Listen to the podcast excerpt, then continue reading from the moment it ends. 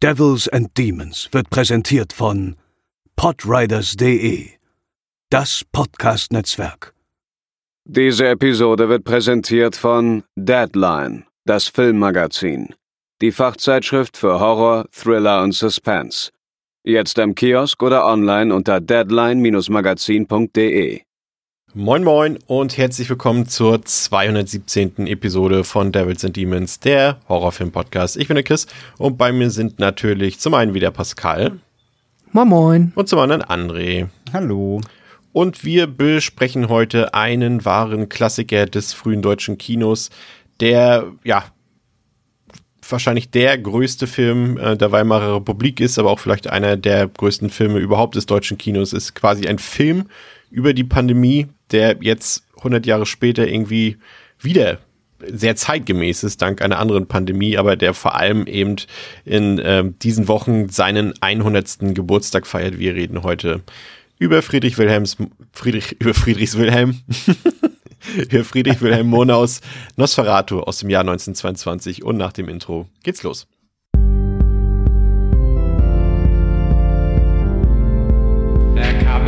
Get you, Barbara.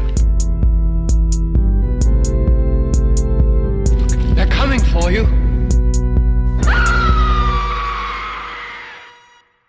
Ja, ähm, so ein bisschen ist unser heutiger Film, wenn man so will, ja einer der ersten, ja, populären Horrorfilme überhaupt, äh, wofür ohnehin ähm, seltsamerweise mal die Deutschen zuständig waren, wenn ich da so an der Golem denke von Paul Wegner oder das äh, Kabinett des Dr. Caligari von Robert Weine. Ähm, das wären zum Beispiel zwei Filme, aber natürlich vor allem Nosferatu, André. Ähm, wie vertraut bist du so mit diesen ersten Horrorfilmen, äh, die damals äh, gedreht wurden? Und ist das was, was dich generell anspricht? Oder sagst du, das ist nicht mein Horror? Vielleicht ist es fast schon ein bisschen ein Vorweggriff auf dein Fazit heute, aber interessiert mich trotzdem mal. Das ist nicht mein Horror. Das ist nicht der Horror, den ich erfunden habe. Ähm, nee, also ich, ich bin tatsächlich gar nicht so bewandert mit den Oldschool-Horror-Dingen. Äh, ich habe mal, ich glaube, ein oder zwei Kurzfilme geguckt, Stummfilme, die sogar noch vor Nosferatu erschienen sind. Ähm, ich habe schon vergessen, wie die hießen. Irgendwas mit Palace oder so. Keine Ahnung. So ganz, ganz, ganz, ganz, ganz early Sachen ähm, wo überhaupt zum ersten Mal irgendwie, wo man sagen könnte, das waren wirklich die allerersten ähm, ähm, Horrorfilme in dem Sinne, ne, mit irgendwie äh, verkleideten Leuten als Teufel, da fliegt halt mal eine Fledermaus durchs Bild irgendwie. Ähm, das da habe ich auf YouTube gibt's ja, ist ja ganz viel, ist ja alles in der, in der Public Domain, kann man ja alles frei ähm, schauen. Habe ich hier und da mal was geguckt, aber es ist halt super schwierig. Es sind natürlich Dinge, die zeithistorisch super interessant sind.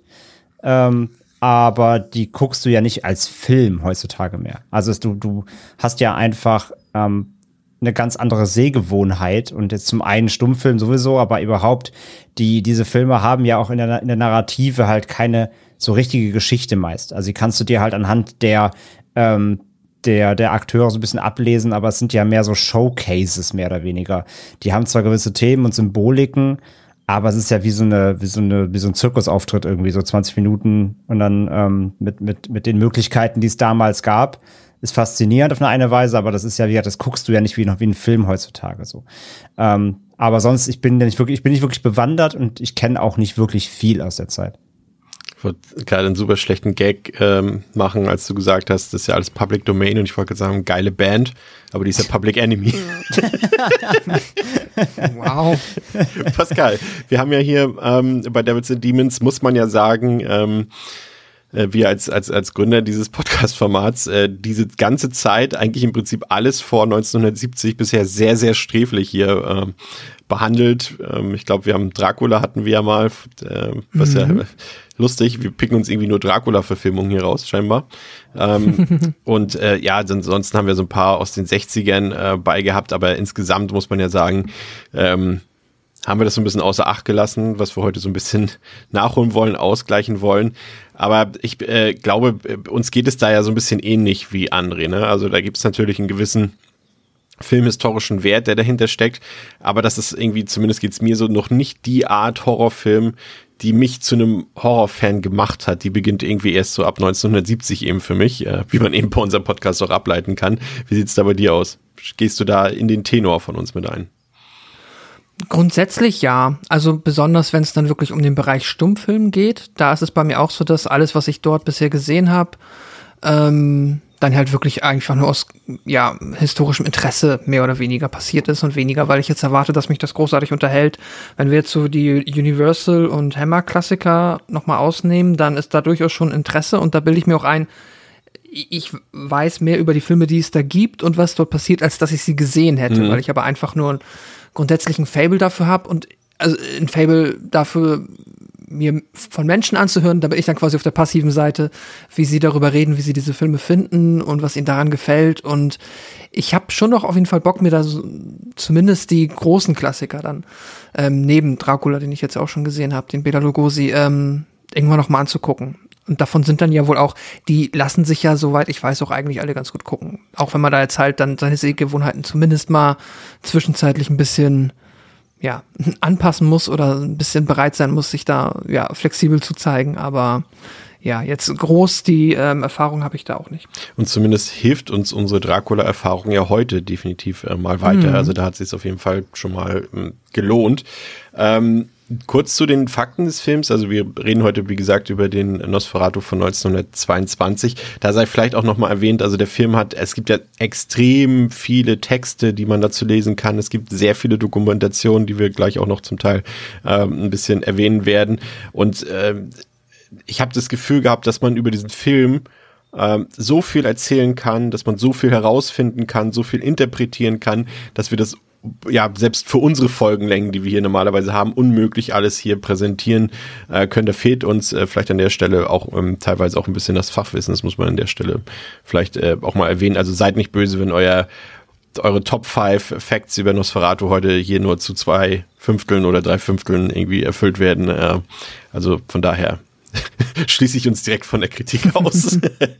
ja, ähm, also zum Film. Ähm, der hat auf Letterboxd eine Durchschnittswertung von 3,9 von 5, auf der IMDb 7,9 von 10 ist freigegeben ab 12 Jahren. Wenn ihr den Film sehen wollt, gibt es wirklich sehr, sehr viele Möglichkeiten. Und das ist ja wirklich selten bei uns, dass wir das sagen können, aber es gibt, ja? Nee, das stimmt, ja. Das ist ja. wirklich eine Seltenheit. Meistens sagen wir, guckt, wie er drankommt.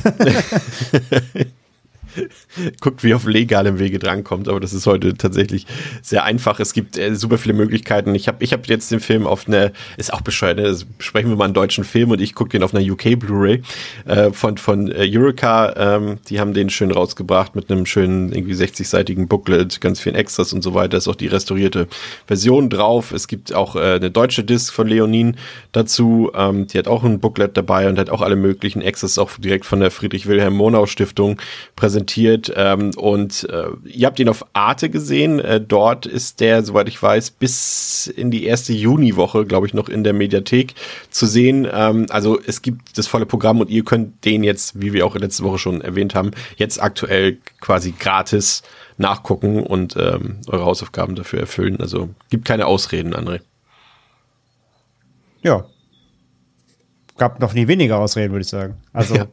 wie gesagt, wenn man, wenn man sonst, äh, wenn wir sonst äh, versuchen müssen, irgendwie was zu finden weltweit, wo man es irgendwie, ja, gibt irgendwo in Südkorea irgendeine DVD, da könnt ihr mal gucken, ranzukommen, dann verstehe ich jeden, der da sagt, ja, okay, dann setze ich halt aus.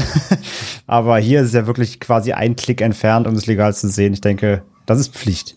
Ja, auf jeden Fall. Nicht so wie letzte Woche irgendwie. Ja, gibt eine italienische DVD für, für 100 Euro, die könnte man nicht und, und selbst die haben sich welche gekauft, wie wir gelesen haben. Also Hut ab mal wieder. Ja. Ja, der Film läuft 94 Minuten, dass das vielleicht in früheren Versionen mal ein bisschen anders ausgesehen hat, äh, darauf kommen wir auch später zu sprechen. Kommen wir aber jetzt vielleicht äh, zu einem der wichtigsten Leute, die an diesem Film äh, beteiligt waren. Das ist nämlich der Regisseur Friedrich Wilhelm Monau, auch immer kurz als äh, FW Monau abgekürzt und der gilt eben oder ist einer der einflussreichsten deutschen Regisseure der Stummfilmzeit, ist äh, eine sehr prominente Figur auch generell des, äh, der expressionistischen Bewegung im deutschen Kino in den äh, 20er Jahren und er hat äh, ja einige Filme gedreht und teilweise kann man diese Filme eben nicht mehr sehen, die sind halt verschollen gegangen über die Jahre. Auch heute haben wir ja fast so ein Beispiel, wo das beinahe passiert wäre, ähm, aber die meisten Filme haben das doch überstanden und die kann man heute sehen und ähm, er ist auch einer der deutschen Regisseure gewesen, die eben ähm, auch in die USA gegangen sind und dort Filme gedreht haben. Das ist zum Beispiel Sunrise, äh, habe ich nicht gesehen, aber gilt als sein bester Film, eine amerikanische Produktion. City Girl hat er dort auch gedreht, aber er hat eben auch andere deutsche bekannte Filme gedreht, äh, wie seine Faustverfilmung oder Der letzte Mann. Und ähm, hier ist es ja jetzt so ein bisschen interessant. Äh, ich hatte es ja eben schon ähm, anklingen lassen, dass Dracula hier eine gewisse Rolle spielt, Pascal. Und so ist ja hier dieses Drehbuch von Henrik Galen, ähm, der das Drehbuch geschrieben hat für Nosferatu, ich sag mal, minimals inspiriert worden von einem Werk von Bram Stoker, könnte man sagen.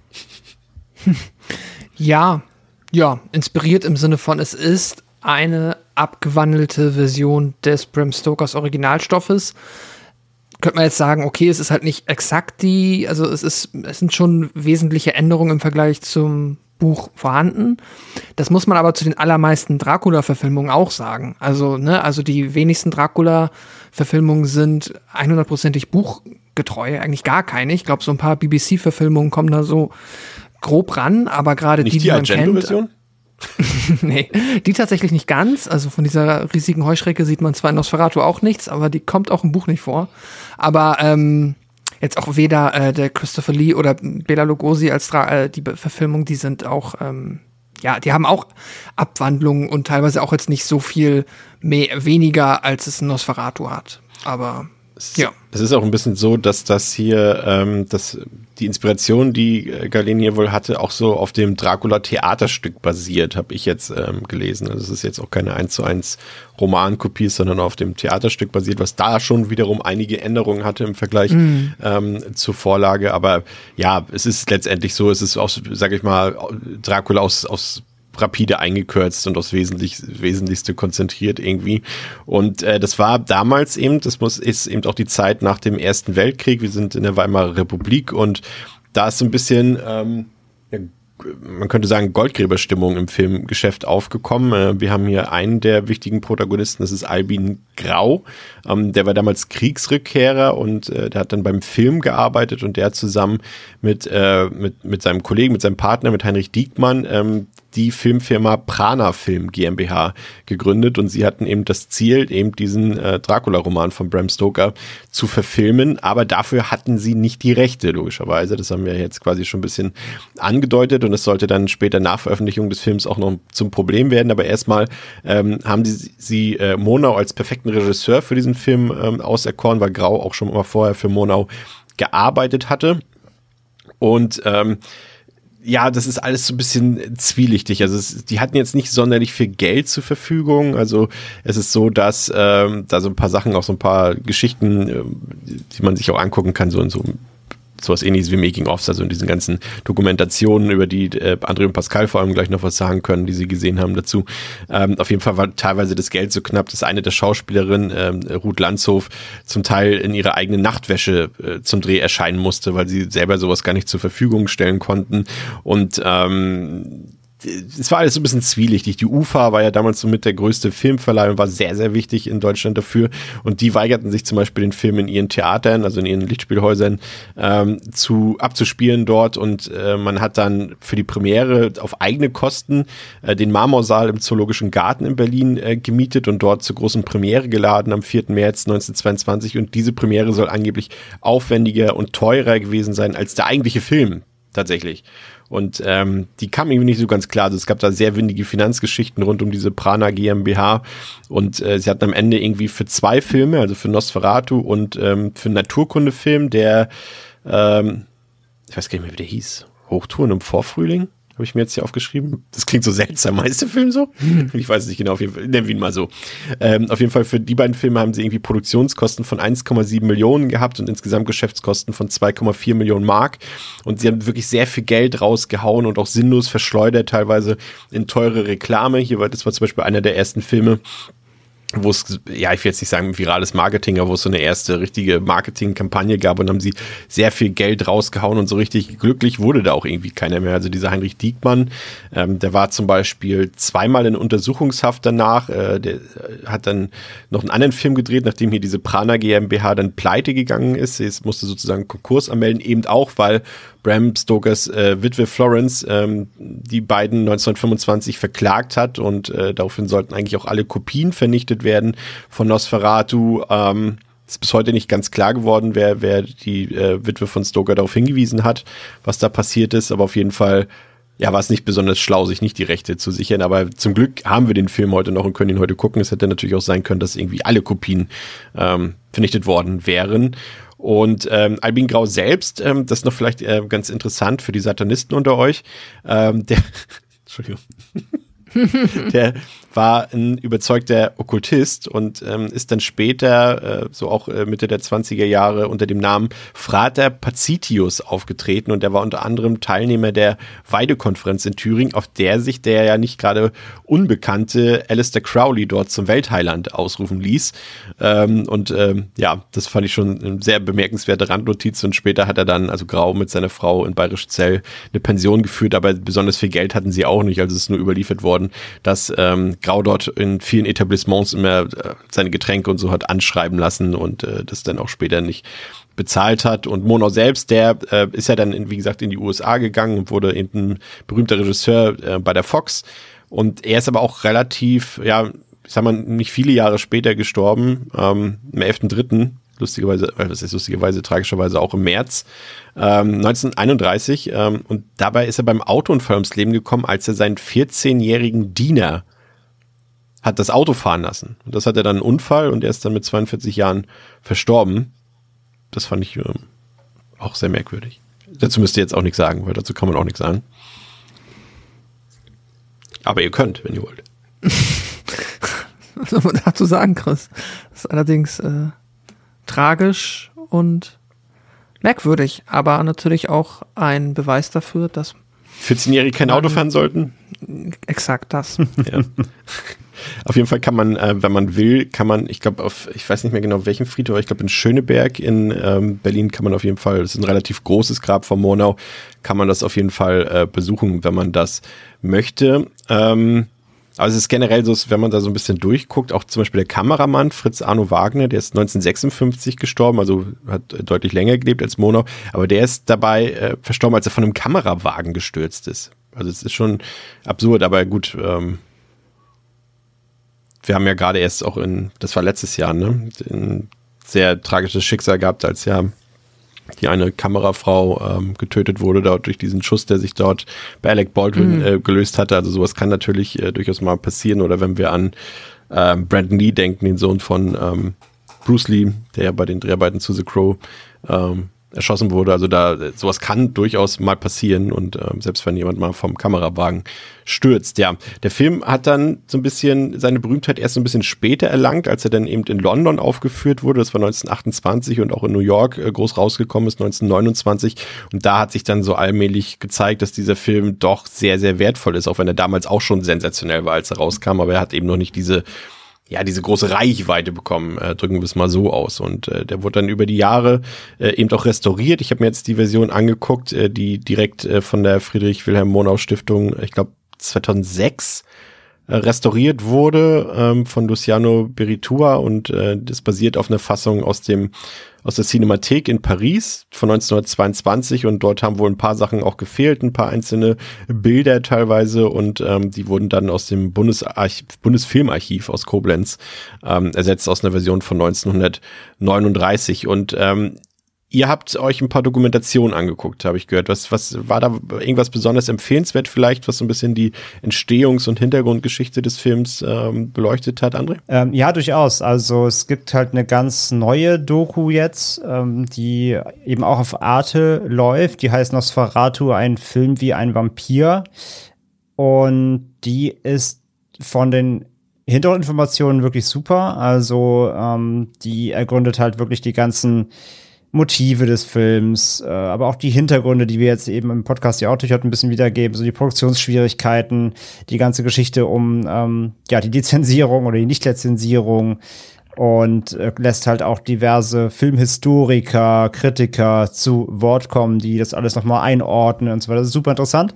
Die Narrative der Doku ist ein bisschen schwierig. Ich weiß auch, dass Pascal mit der ein bisschen Schwierigkeiten hatte, mhm. hat man im Vorfeld schon mal gesprochen, weil die quasi eine eigene Geschichte erzählt. Es gibt einen Schauspieler, der quasi Nosferatu oder halt äh, Count Orlok spielen soll und der rennt jetzt quasi durch die Moderne bei uns und sagt halt so, ja, damals, die Leute hatten halt äh, Angst vor mir und so. Also der tut halt so, als wäre er der Nosferatu von früher und sinniert jetzt quasi über die letzten 100 Jahre, was so passiert ist seitdem und so. Also der, der, die Doku hat so eine eigene Story in der Doku und das ist ein bisschen cringe, kann man so auf mhm. Neudeutsch sagen. Ähm, aber ich fand es jetzt nicht so super schlimm, weil dafür sind halt alle Informationen und alle Hintergrundinfos sind halt cool und die Talking Heads sind cool. Da ist auch so ein Dr. Mark Benecke drin, der dann irgendwie auch äh, von seiner Liebe zum Vampir ähm, schwärmt, weil er irgendwie Vorsitzender der deutschen Dracula-Gesellschaft ist oder irgendwie sowas. Ähm, Krass. Also da kommen halt, da kommen halt verschiedenste Arten von Menschen oder hier die Band Blutengel oder sowas ne, und reden halt, wie sie mit Vampirismus halt umgehen und so, keine Ahnung. Also nicht jeder, nicht jeder Talking Head ist da Gold wert. also mhm. ist auch, ist auch ein bisschen Unterhaltung hier und da. Aber halt, wie gesagt, die ganze Filmhistorik, ähm, die Filmhistoriker, die darüber sprechen, eben die ganze Einordnung, ähm, wie der Film halt damals ins Ausland geschafft werden sollte, bevor er halt komplett vernichtet wurde und überhaupt und irgendwie, dass der Score halt irgendwie später vernichtet, noch vernichtet wurde, Originalscore, die Original Noten gibt es auch nicht mehr, weil die vernichtet wurden und all sowas steckt da halt drin. Also die ist so für einen Gesamteindruck so über den Film und welche Schwierigkeiten er hatte, plus so ein bisschen Eindruck in den, ähm, den Vampir-Mythos im Film. Also da kommt dann auch eben auch Bela Lugosi, äh, ist, ist Thema, Hammer Horror, also wie der Vampirfilm sich auch gewandelt hat mit der Zeit, äh, ist drin, bis hin zu Carpenters Vampire und so weiter. Da sind sehr viele Beispiele drin. Ähm, und auch das, das Remake mit Klaus Kinski ist, ist Thema und so weiter. Also rein vom Inhalt her fand ich die sehr gut. Man muss so ein bisschen über diese eigene Narrative hinwegsehen, die so ein bisschen schwierig ist. Pascal? Ja, genau das, was André sagt. Ich fand auch, also die Art und Weise, wie erzählt wird, das war mir zu sehr, zu sehr Arte halt irgendwie, weil der, diese, ja, der Count Orlok, der dann da halt durch den Film leitet, auf der einen Seite soll er immer zwischendurch nicht so gut gelungenen Slapstick-Humor fabrizieren und dann redet er immer so geschwollen in der dritten Person von sich. Also es ist schon anstrengend. Ich bin da eher Fan, ähm, sag ich mal, konventionellerer Dokumentation, die durchaus Atmosphäre aufbauen dürfen und so, aber nicht in so komischen ja, Pseudo Tiefen, also so, ja. Es hat, nur, es hat nur gefehlt, dass das so durch die Nacht mit Nosferatu, dass ja, er dann ja, ja, genau. auf dem Stuhl sitzen mit so Lederjäckchen und dann irgendwie dabei mit Lena Meyer oder so. Ja, genau. Und bei das einzige noch, was bei, bei dem Blutengel-Part hatte ich ehrlicherweise das Gefühl, dass sie das aus irgendeinem, dass das irgendein Stock-Footage aus einer anderen Doku ist, weil das hatte irgendwie so gar keinen Zusammenhang zu Nosferatu, keine Ahnung. Nee, null. Weil irgendwie. die da auch so super abstrakt über Religion und nicht den bösen Menschenfolgen reden und ich denke mir so, ja, okay. die werden auch so eingeleitet mit, die sind auch Grufti oder so, keine Ahnung. Ja, genau wie der Part halt hier mit, mit Nachtblut, dieser Metal-Band, die dann da noch äh, äh, rummetteln dürfen, während halt Count Orlok ja. da irgendwie mit hinter ihnen steht und so mitraved. So, das war alles schwierig. Das klingt äh, sehr abenteuerlich. Ähm, Aber die Infos waren gut. gut. Die Infos waren super die, äh, man kann ja auch äh, teilweise noch ähm, Drehorte äh, von damals besuchen. Das ist ja auch schön, auch gerade hier bei uns äh, wurde der größtenteils hier im Norden gedreht. In Lübeck äh, wurde sehr viel gedreht. Teile wurden auch noch in Wismar und in Rostock gedreht. Natürlich so dieses eine Schloss dort in das, dieses eine Schloss in der Slowakei. Man Aber eben größtenteils eben in Lübeck und in Wismar und eben, obwohl das eben schon so lange her ist, sind eben gerade auch diese Außen, Außenanlagen, ähm, die dort als Drehorte herhalten mussten, sind sehr gut erhalten geblieben und sehen eigentlich im Prinzip noch äh, fast so aus wie damals, wenn nicht sogar genauso wie damals. Also kann man sich auf jeden Fall mal eine Tour zu gönnen, wenn man Lust hat. Pascal, vielleicht weniger abenteuerlich ähm, als diese Dokumentation ist die Inhaltsangabe, die du uns diesmal rausgesucht hast. Ja, genau, aus der Cinema, aus diesem Jahr. Die fiktive Hafenstadt Wisborg 1838. Makler Knock schickt seinen Mitarbeiter Hutter in die Karpaten zu Graf Orlok, damit er ihm das halb verfallene Gebäude gegenüber von Hutters eigenem Haus anbietet.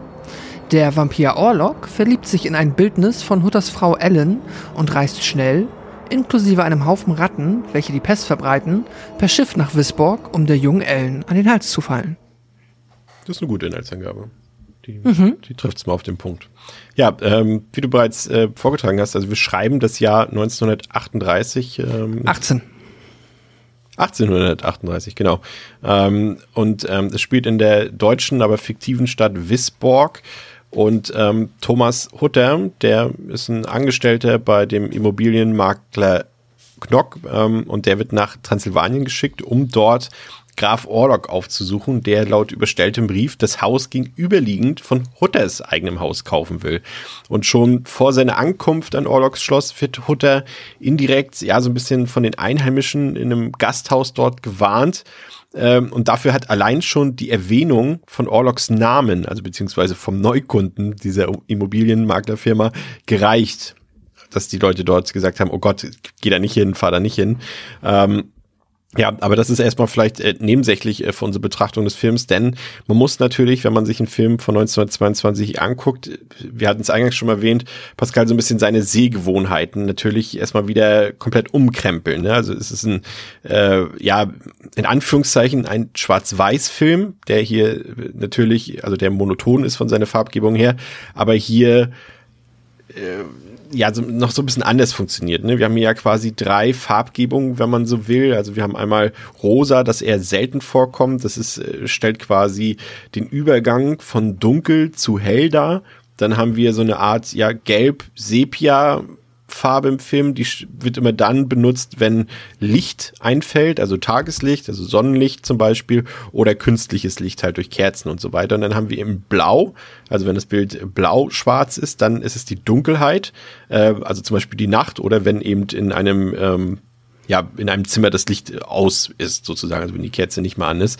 Äh, daran muss man sich zum einen gewöhnen, aber man muss natürlich auch Textklappen lesen, einige. Und da ist mir zum Beispiel gleich direkt am Anfang ein Fauxpas passiert, als da irgendwo ähm, was stand und ich dachte, hä, was meinen die denn mit den lieben Todsünden? Bis mir dann irgendwann, dass es die sieben tot sind. Ich dachte, hä, Liebe tot sind. Aber also man muss hier äh, so einiges äh, von früher wieder rausholen an Methodik. Äh, Stummfilm ist es noch dazu. Also, äh, also wir können ja gleich noch über die tolle Filmmusik reden. Aber das sind alles so Sachen, da muss man sich erstmal eingrooven, ne? Das muss man äh, schon sagen. Ja, absolut. Weil es ja nun auch, ähm, also Stummfilm ist ja immer irgendwie die eine Sache damit kann man umgehen, damit kann man sich auch an gewöhnen. Ich habe jetzt auch sowas zum Beispiel wie The Artist oder so auch gerne gesehen, der sich dem ja auch bedient hat. Das sind dann Filme, die damit aber halt auch so ein bisschen so umgehen, dass, also die kannst du einfacher. Ich finde, es gibt Stummfilme, die sind einfacher und das hier ist tatsächlich auch selbst für einen Stummfilm ein vergleichsweise schwieriger. Einerseits, weil die Texttafeln permanent in anderen Schriftarten dargestellt sind, die halt auch größtenteils altdeutsch sind. Das heißt, du hast diese ganz wilden Serifen an den Buchstaben und das erkennt man halt, wenn man es nicht geübt ist, in der Regel nicht unbedingt. Und gerade bei solchen Wörtern wie sieben lieben kannst du dich da halt dann furchtbar schnell verlesen mhm. oder halt auch gar nicht wirklich verstehen, was dort geschrieben steht.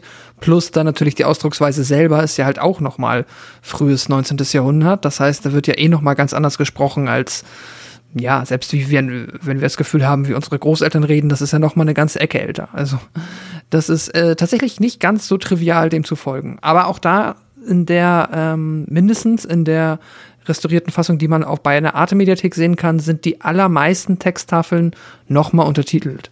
Das heißt, da kann man es dann eigentlich gut lesen. Wie ging es dir, André? Wie bist du klargekommen mit den Sehgewohnheiten, die du hier an den Tag legen oder abstreifen musstest? Ja, wie ja die meisten wahrscheinlich wissen, ich lese halt generell nicht, darum habe ich die Texttafeln auch nicht gelesen. Nein. Ähm, ja, gebe Pascal natürlich mit. Also du bist einfach nicht gewohnt, diese Schriftart zu lesen, einfach dieses, dieses altdeutsche oder dieser Old English Font, wie man ja auch sonst so irgendwie bei Photoshop und so kennt. Äh, unfassbare Serifen, viele Buchstaben äh, ähneln sich sehr, gerade wenn es Anfangsbuchstaben sind, wenn die groß geschrieben werden. Dann hat man die ja früher auch auf ähm, dann oft so sehr fett gedruckt geschrieben und halt ein bisschen größer als der Rest des Textes. Und ähm, ja, ohne die Arte-Untertitel und wie gesagt auch nicht, das, witzigerweise ist nicht alles untertitelt, das fand ich auch sehr wild. Ähm, nicht, nicht alle von diesen Einblendungen, Texttafeln waren untertitelt, am Ende haben zwei, drei gefehlt.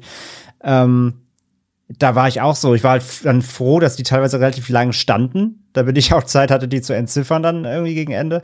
Aber klar, es macht natürlich diese Sehgewohnheit, also du würdest natürlich gerne prinzipiell auf die Untertitel verzichten und natürlich gerne das so lesen, wie es gedacht ist. Aber es ging halt teilweise einfach überhaupt nicht. Und ähm, auch wie Pascal sagt, es ist ja nicht nur ähm, der, die Typografie, sondern eben auch die, die Sprechweise oder die Schreibweise, ähm, diese, die, die Satz, die Satz, der Satzbau ist ja komplett anders noch, als du es heute aufbauen würdest. Und das war schon nicht, ähm, nicht einfach halt einfach, oder ist, nicht, nicht, nicht, nicht, nicht ein einfacher Watch so eben, was das angeht. Und du musst es dich halt sehr konzentrieren, dass du diese Texttafeln liest oder dann so ein bisschen Subtitles dir verinnerlichst. Ähm, also ja, es ist einfach eine komplett raus aus, aus unseren heutigen Gewohnheiten natürlich. Läuft entgegen allem dem, was wir heute sonst konsumieren. Was mich zum Beispiel am Anfang abgeleckt hat, war halt diese Filmmusik. Ne? Also ich war so, die war so, also das ist natürlich die restaurierte Version. Das heißt, also man muss dazu wissen, also der Film wurde ja damals uraufgeführt, aber die Originalmusik wurde, wurde also auch gespielt, aber sie wurde nicht aufgenommen. Das heißt, äh, wir sehen, hören natürlich jetzt nicht diese Musik, die damals eins zu eins gespielt wurde, sondern sie ist halt nachgespielt. Und sie wirkt, gerade wenn man sich die restaurierten Versionen anguckt, ähm, relativ, also sehr pompös einfach auch. Und äh, das passte ja. für mich nicht eins zu eins zusammen. Also die klang damals auch pompös natürlich, aber man assoziiert einfach irgendwie eine schlechtere Qualität, was so den Ton angeht und die Musik und so weiter ja. angeht. Und die klang halt so, als wäre sie jetzt gerade irgendwie live vom äh, weiß ich nicht, für eine Londoner Philharmonic Orchester eingespielt worden, äh, direkt live mit dem Film. Also wird der Film ja auch heute aufgeführt. Also ne, man kann den Film ja auch heutzutage noch gucken. In der Aufführung, da wird halt auch logischerweise Live-Musik zugespielt. Und das, äh, ja, auch da muss, also ihr wisst, was ich meine. Ne? Ich musste mich da auch mhm. sehr umgewöhnen, weil die Musik einfach zu pompös klang für das, was ich gesehen habe. Ja, ja, komplett. Wir schrieben auch Leute, dass ja. sie die, sorry, wir schrieben auch Leute halt, dass sie den Film jetzt irgendwie zum Beispiel in den letzten Jahren mal ähm, in, irgendwie in irgendwelchen Kathedralen gesehen haben mit dann Live-Musik Musik und das klar, das hat natürlich bestimmt eine ganz geile Atmosphäre, wenn du dann in so einem halligen Raum sitzt und dazu spielt dann wirklich diese Live, der Live-Chor und dann siehst du den Film. Ich glaube, das ist ein ziemlich cooles Erlebnis. Aber äh, sonst gebe ich dir vollkommen recht. Und äh, wie gesagt, das war auch in der Doku halt drin, das fand ich halt super spannend, dass halt, wie du sagst, es wurde halt nicht aufgenommen. Es gab halt Originalnoten natürlich von damals, vom Originalkomponisten. Und die lagen halt in irgendeinem, ähm, in irgendeinem Historikmuseum rum. Und als das mal geräumt wurde und das erst sogar in den 90ern halt, ähm, wurden die halt, äh, wurden die vernichtet, weil niemand wusste, was das ist. Und kam halt einfach abhanden. Und ich glaube, ein, was war Pascal, korrigier mich, falls du es noch weißt, ich glaube, ein, ein Wiener oder zumindest ein österreichisches ähm, Orchester, glaube ich, hat das dann neu eingespielt. Mhm. Ich meine, ich meine, das Österreich, Österreich und Wiener, ja. Die haben das dann also. äh, komplett anhand, versucht, anhand des Original-Soundtracks eben, ähm, versucht äh, zu, zu ähm, wie, wie nennt man das? So ein Reimagining, ja. Sie haben mhm. versucht, wirklich möglichst haargenau, originalgetreu wieder mhm. neu einzuspielen, um diese Noten wieder äh, neu aufzuschreiben, quasi. Also unfassbarer Aufwand dafür auch. Aber ich gebe dir rein vom, ähm, von der Filmrezeption jetzt, wie man den schaut, gebe ich dir recht. Die Musik ähm, wirkt nicht so alt wie das Bild. das hat irgendwie eine seltsame, eine seltsame Dissonanz, gebe ich dir recht. Man erwartet jetzt irgendwie, das klingt gleich wie aus einem Grammophon, aber es mhm. klingt dann halt einfach wie auf einer Blu-ray so. Das ist halt sehr, sehr weird irgendwie, ja. Es ist echt, ging mir genauso, fand ich auch tatsächlich schräg. Ich weiß auch nicht, wenn jetzt vielleicht nicht jeder den Film gesehen hat, ich kann sich vielleicht so vorstellen, wie als hätte man jetzt irgendwie einen John Williams Score von Dune oder so und guckt einen Super 8 Film dabei. Es ist halt, das ja. passt halt einfach nicht zusammen. So. Es ist ganz schräg, ja. ja. Mein, mein v äh, VIP, sag ich schon, mein MVP ähm, der, der, der ersten halben Stunde war übrigens dieser Gruselkutschenfahrer. Den fand ich ziemlich genial, muss ich sagen. Ja, aber ansonsten muss ich gestehen, und wie gesagt, das ist jetzt alles, also man muss, das erwähne ich vielleicht jetzt hier an dieser Stelle nochmal, da das äh, vielleicht auch wichtig ist. Es gibt jetzt zwei Betrachtungsweisen. Ich habe jetzt auch im Vorfeld schon mit Pascal und mit André über den Film so ein bisschen geredet und da ist uns schon eindeutig aufgefallen, dass es uns so geht. Das muss nicht jedem so gehen oder jeder so gehen. Ähm, aber wir haben quasi zwei Betrachtungsweisen. Der Film ist äh, unbestritten aus filmhistorischer Sicht immens wichtig und sehr wertvoll und äh, auch wegweisend. Aber wir haben natürlich hier auch, und das ist, äh, ist ja nun mal bei diesem Podcast hier der Fall so, dass wir den Film eben auch mit unserem persönlichen Geschmack betrachten. Und diese zwei Sichtweisen könnten heute ziemlich weit auseinandergehen. So ist es zumindest bei mir so gewesen. Und da sind mir zum Beispiel ähm, da schon auch so ein paar Sachen aufgefallen, so aus äh, visueller Hinsicht. Also äh, Fakt ist, dass Monau das Geschehen nicht beliebig gefehlt, gefilmt hat. Also das hat jede Szene hat irgendwie seinen Sinn, jedes Bild hat seinen Sinn. Ähm, die die Komposition, die Bildkomposition sind haben ganz klar äh, haben auch ebenso einen Sinn, also die sind nachvollziehbar, jeder einzelne Moment, den er da gefilmt hat. Aber trotzdem habe ich ehrlich gesagt bei all dem Hören, Sagen, bei den ganzen Büchern, die ich drüber gelesen habe, bei den Texten, die ich drüber gelesen habe, habe ich optisch muss ich sagen, gerade auch so in der, im ersten Filmdrittel mehr Highlights erwartet, bin ich ehrlich. Also wie gesagt, das ist alles sauber gefilmt, ohne Wenn und Aber. Und wie gesagt, man, es ist ganz klar, dass das alles mit Sinn und Verstand gefilmt ist, dass nicht, wie man das vielleicht denken könnte, irgendwie ganz früher, dass man halt zufällig auch mal was gefilmt hat und da mitgenommen hat. Das ist schon alles so komponiert, dass das alles Hand und Fuß hat. Aber so richtig gekickt hat's mich nicht, André. Muss ich ganz ehrlich sein. Zumindest am Ähm, Anfang. Ja. Also du merkst die Vorsicht, mit der ich das ausspreche. Ich habe selber ein bisschen Angst vor meinen Worten. Die haben wir alle, glaube ich. also vor deinen Worten. Nee. Ähm, ich war, also das, was du beschreibst, kam bei mir erst so in der Mitte des Films. Am Anfang, jetzt so in dem Aufbau, in den ersten Szenen, wenn man so ein bisschen in die Handlung einsteigt, natürlich auch versucht zu durchschauen, so um was geht's eigentlich so im Kern. Ich war am Anfang des Films zu sehr, also haben wir jetzt nicht, glaube ich, gar nicht abgefragt, aber ne, ob, offensichtlich, ich kannte den Film vorher nicht, ne? Klar, also auch erst mal gesehen jetzt in dem Zuge. Ähm, ich war am Anfang noch zu fasziniert und habe wirklich das Ganze versucht zu gucken wie ein zeithistorisches Dokument. Also da habe ich wirklich geguckt, so wie sind Sachen gemacht, ja, wie, wirklich die ganz klassische Filmanalyse, ähm, wie das geschossen ist, wie das jetzt aussieht, auch mit der Restauration, was übrigens fantastisch ist. Also wenn man bedenkt, wie alt der Film ist, ist schon krass, was sie da rausgeholt haben. Ähm, aber wie ist es geschossen? Wie werden äh, Dinge eingesetzt? Was gibt's für Props? Wie ist das? Wo ist das gedreht? Wie ist das gedreht? Also da war ich irgendwie zu sehr drin in dieser Faszination des Alten, ohne den Film an selbst jetzt erstmal zu bewerten. Und Ja. aber das, was du meinst, kam bei mir dann über die Zeit des Films, definitiv. Also man merkt halt einfach, wie gesagt, da sind wir wieder bei den Sehgewohnheiten natürlich. Es ist halt was ganz anderes natürlich, als wenn du jetzt irgendeinen Film äh, einlegst, der in den letzten 40 Jahren rauskam. Ja, also selbst ein, ein Film aus den 70ern ist ja einfach eine ganz andere Welt als ein Film äh, wie Nosferatu.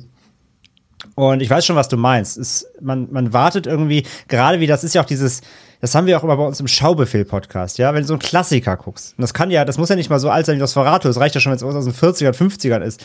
Ähm, und du guckst einen Film, den du noch nie gesehen hast, aber du weißt halt, er ist allgemein rezipiert als irgendwie einer der besten Filme der Welt, oder es hat zumindest halt einen extrem hohen Stellenwert bei, bei äh, Filmhistorikern, bei Filmfans und so weiter. Und du guckst halt so einen Film, dann hast du ja auch da, also du kannst du gar nicht ablegen, hast du automatisch eine Erwartungshaltung. Ne? Weil da muss ja irgendwas, also irgendwas muss der Film ja haben, was ihn auf dieses Podest hebt. Und dann sitzt du halt da und du wartest genau auf solche Momente. Du bist halt so, Alter, gleich muss bestimmt irgendwas krasses passieren, worüber halt immer alle reden so. Und dann sitzt du halt da und guckst diesen Film und bist halt so, ja, wann denn? also ich weiß schon genau, was du meinst. Bei mir ist es aber halt erst später eingesetzt, weil ich am Anfang noch zu, wie gesagt, in diesem ich gucke jetzt was zeithistorisches Fenster. Aber irgendwann, klar, automatisch ist dann bei mir auch das Mindset übergesprungen in, ja, ich gucke aber immer noch einen Film. Und habe mich dann wirklich mehr versucht, auf das filmische Erlebnis einzulassen. Und da fing es bei mir dann auch an, so zu suchen, so, was, hol, hol mich doch mal ab, Film. Und da hat es angefangen zu schwanken, so. Vor allem, wenn man dann auch so, ich habe äh, noch äh, vorhin gerade auch noch wieder ein paar, paar Reviews gelesen und du hörst mal so, ah, und that eerie scene und it's haunting und so und ich denke so, hä? so, also wir sind ja nun, also ich, ich liebe ja nun, also für mich, also ich muss ja kein Spatter haben, also das haben wir ja nun alles hier schon über. Nein, nein, ich meine, wir haben ja auch Haunting hier gehabt und so, genau. ja. Und, und, und da erwarte ich halt so einfach so atmosphärisch was, was mir Gänsehaut einjagen könnte, vielleicht und so weiter. Und der hat da, deswegen, das fand ich jetzt wieder interessant, was du gesagt hast, weil du sagtest, das, was ich erzählt habe, das kam bei dir später auf. Und da hat sich es bei mir wiederum wieder geändert, weil gerade ähm, dann später zum Beispiel im Mittelteil, als äh, kommen wir nachher drauf zu sprechen, wenn ähm, Orlok quasi nachts dort ins äh, Zimmer von Hutter geht und so weiter. Das fand ich wieder krass, weil er auch, äh, finde ich, wie Monau, äh, das ist ja jetzt auch kein Geheimnis, dass er das, dieses äh, Stilmittel eingesetzt hat. Er hat ja immer diese natürlichen Rahmen um seine Figuren gesetzt. Und in dem Fall sind das ja meistens immer so diese Türbögen zum Ja. Beispiel oder später auch in Lübeck, wenn er dann ankommt in, in, in also in Wisberg, Wisborg, Wisberg? Wisborg. war's.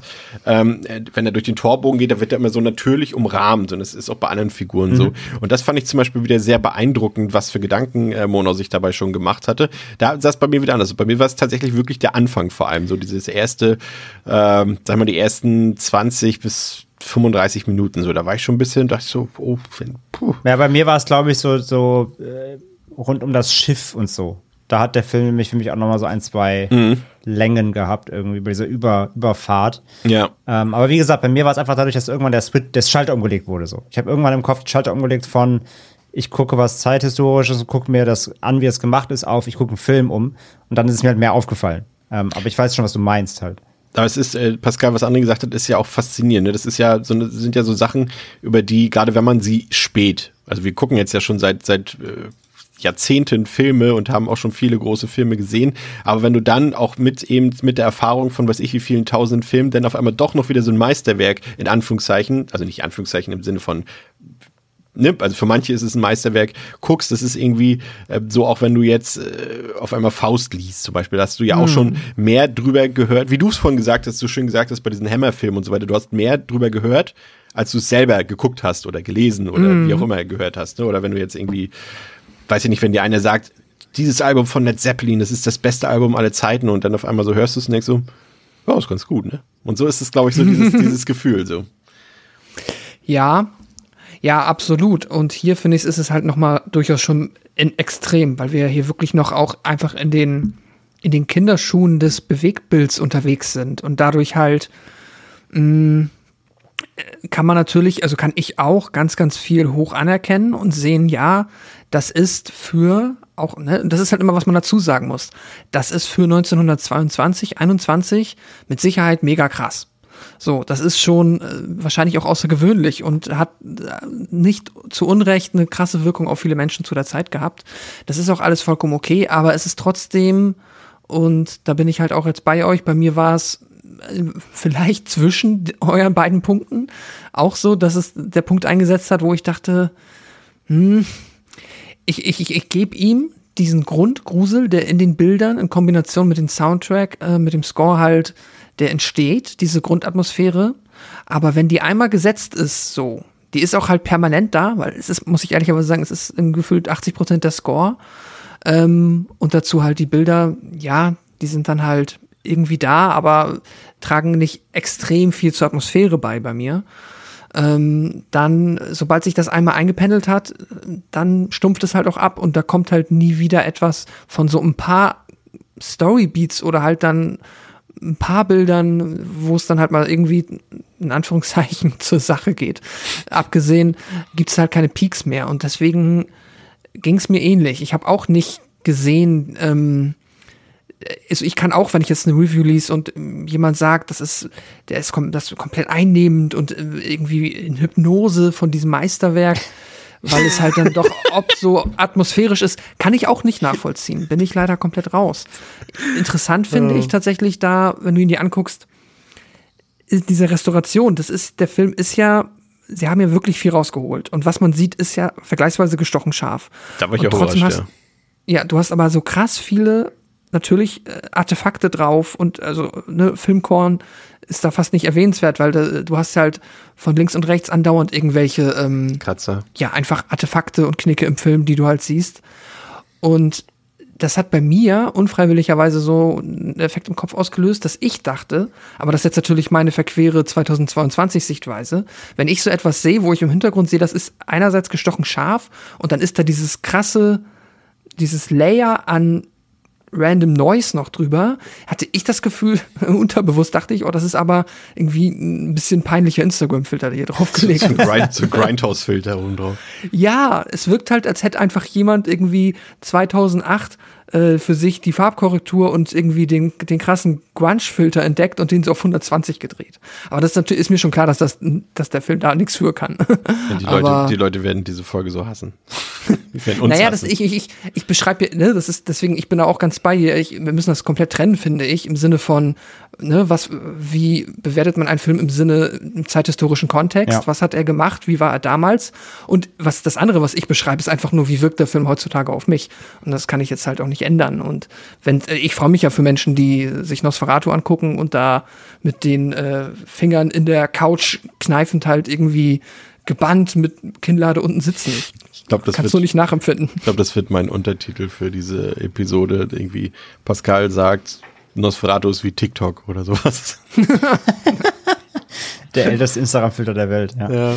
Nee, ich, ich, ich muss halt sagen, als, also, was ich halt auch mal wieder lese, natürlich ist vor allem, ähm, oder generell, das sagt ja auch die, die Rezeption, äh, dass Max Schreck halt so unfassbar gut spielt und er den besten Vampir der, der Filmgeschichte abgibt so. Und da muss ich halt sagen, also muss ich auch, also da, wenn was gruselig an dem Film ist, dann halt auf jeden Fall er. Also seine, seine Präsenz, wie er sich bewegt, die Maske. Mhm. Äh, muss ich schon sagen. Also, wenn er so wieder auftaucht, steht am Fenster später und sowas, also er macht den Schrecken aus. Ha. Ähm, ja. Da hat sein Nachname nicht zu Unrecht. So, das, also das gebe ich ihm. Plus halt der Score, dann haben wir schon gesagt. Also der Score macht halt die Stimmung aus. Aber was halt optisch wirklich funktioniert, ist halt er als Figur, als in seiner Rolle so. Aber sonst halt ist da halt wirklich vom reinen Gruselfaktor, hat mich da auch nicht wirklich was bekommen. Nee. Was ich ganz schön fand, äh, muss ich gestehen, war, das war aber auch einfach dieses, dieses Gefühl, weil, weil ich es halt kenne. Also ich weiß nicht, wer von euch schon mal in Lübeck war, aber ähm, oder ich, in Wismar, da habe ich ja studiert, also ich kenne da auch so ein bisschen diese Sachen, äh, diese Drehorte. Und äh, das ist ein bisschen, finde ich, Glück im Unglück, weil eigentlich wollten sie den Film ja in England drehen, aber das äh, Budget und hat nicht gereicht und der Drehplan, äh, der war so eng, dass sie ihm dann nach Lübeck und Wismar ausweichen mussten. Und ich finde, das ist schon sind schöne Settings, muss ich sagen. Die ziehen sich durch den ganzen Film durch.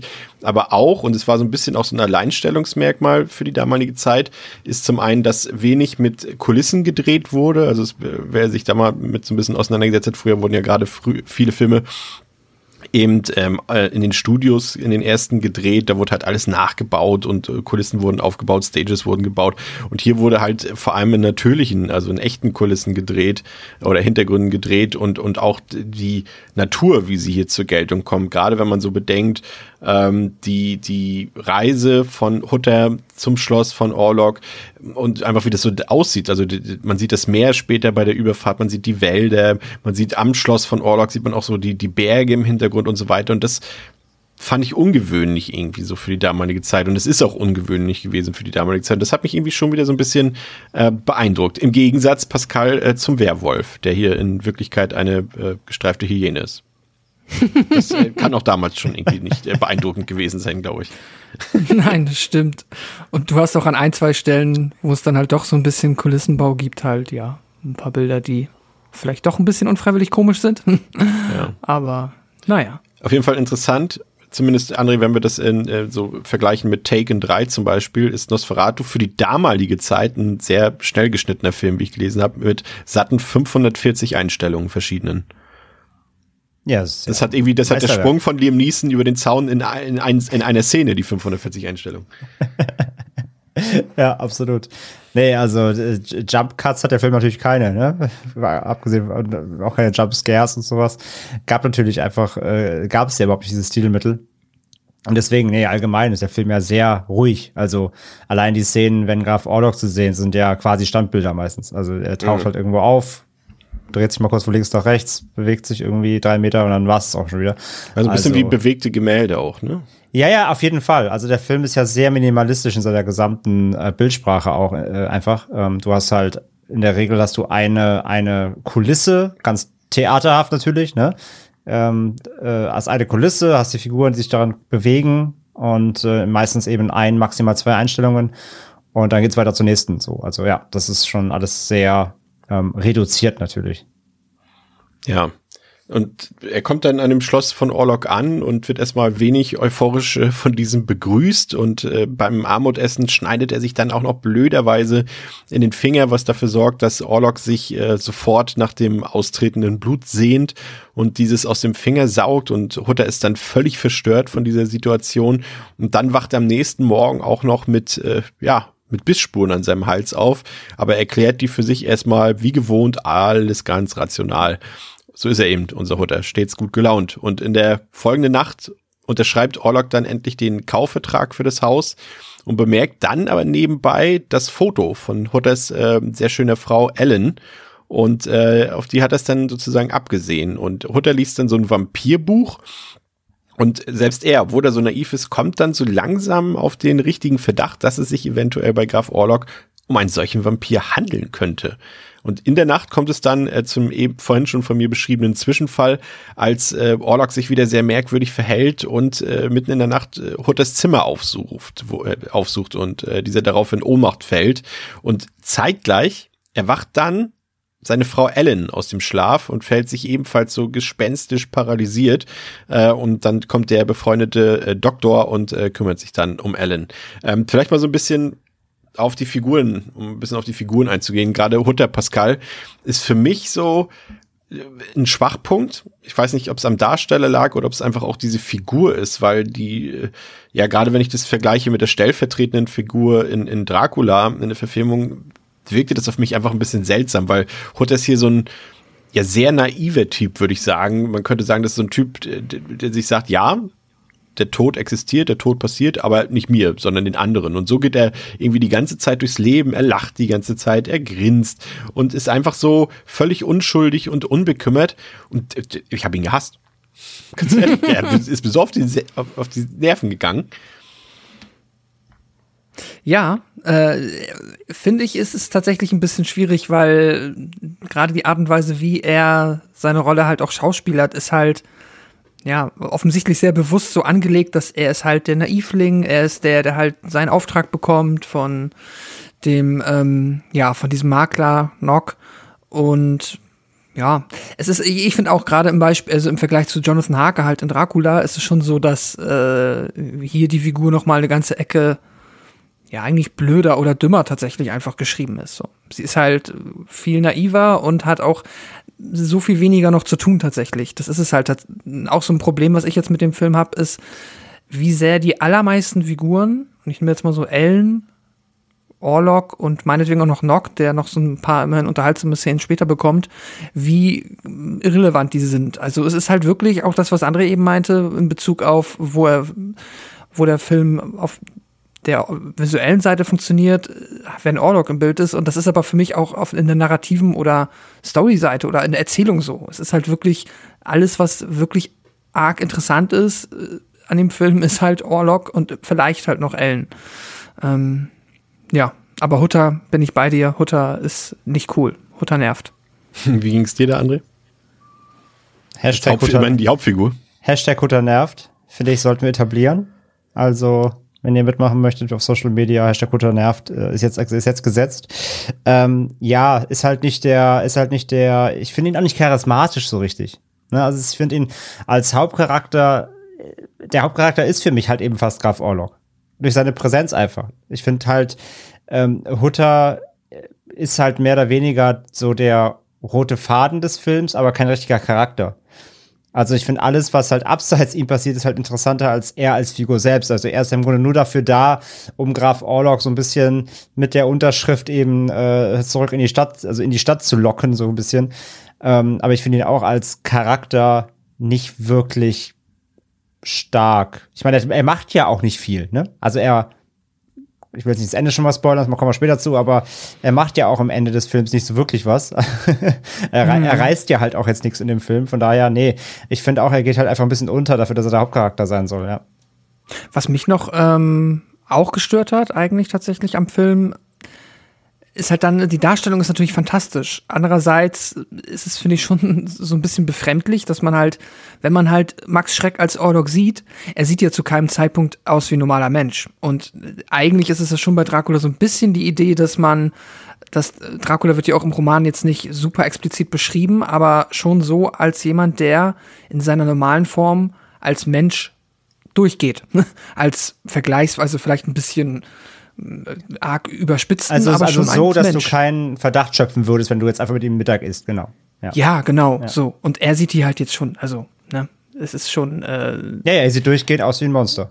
Er hat halt so in großen Lettern Vampir auf der, oder Monster halt irgendwie auf der Stirn. das ist so wie bei Wer bin ich? Er hat so das ist ein Zettel ja. auf der Stelle, wo ich bin Dracula. Ja, gut, nicht, aber Orlok steht, ja. Ja, ja es ist ja so ein bisschen, äh, das sind ja eben die Unterschiede, auch gerade wenn wir eben den Dracula-Film von Universal uns angucken.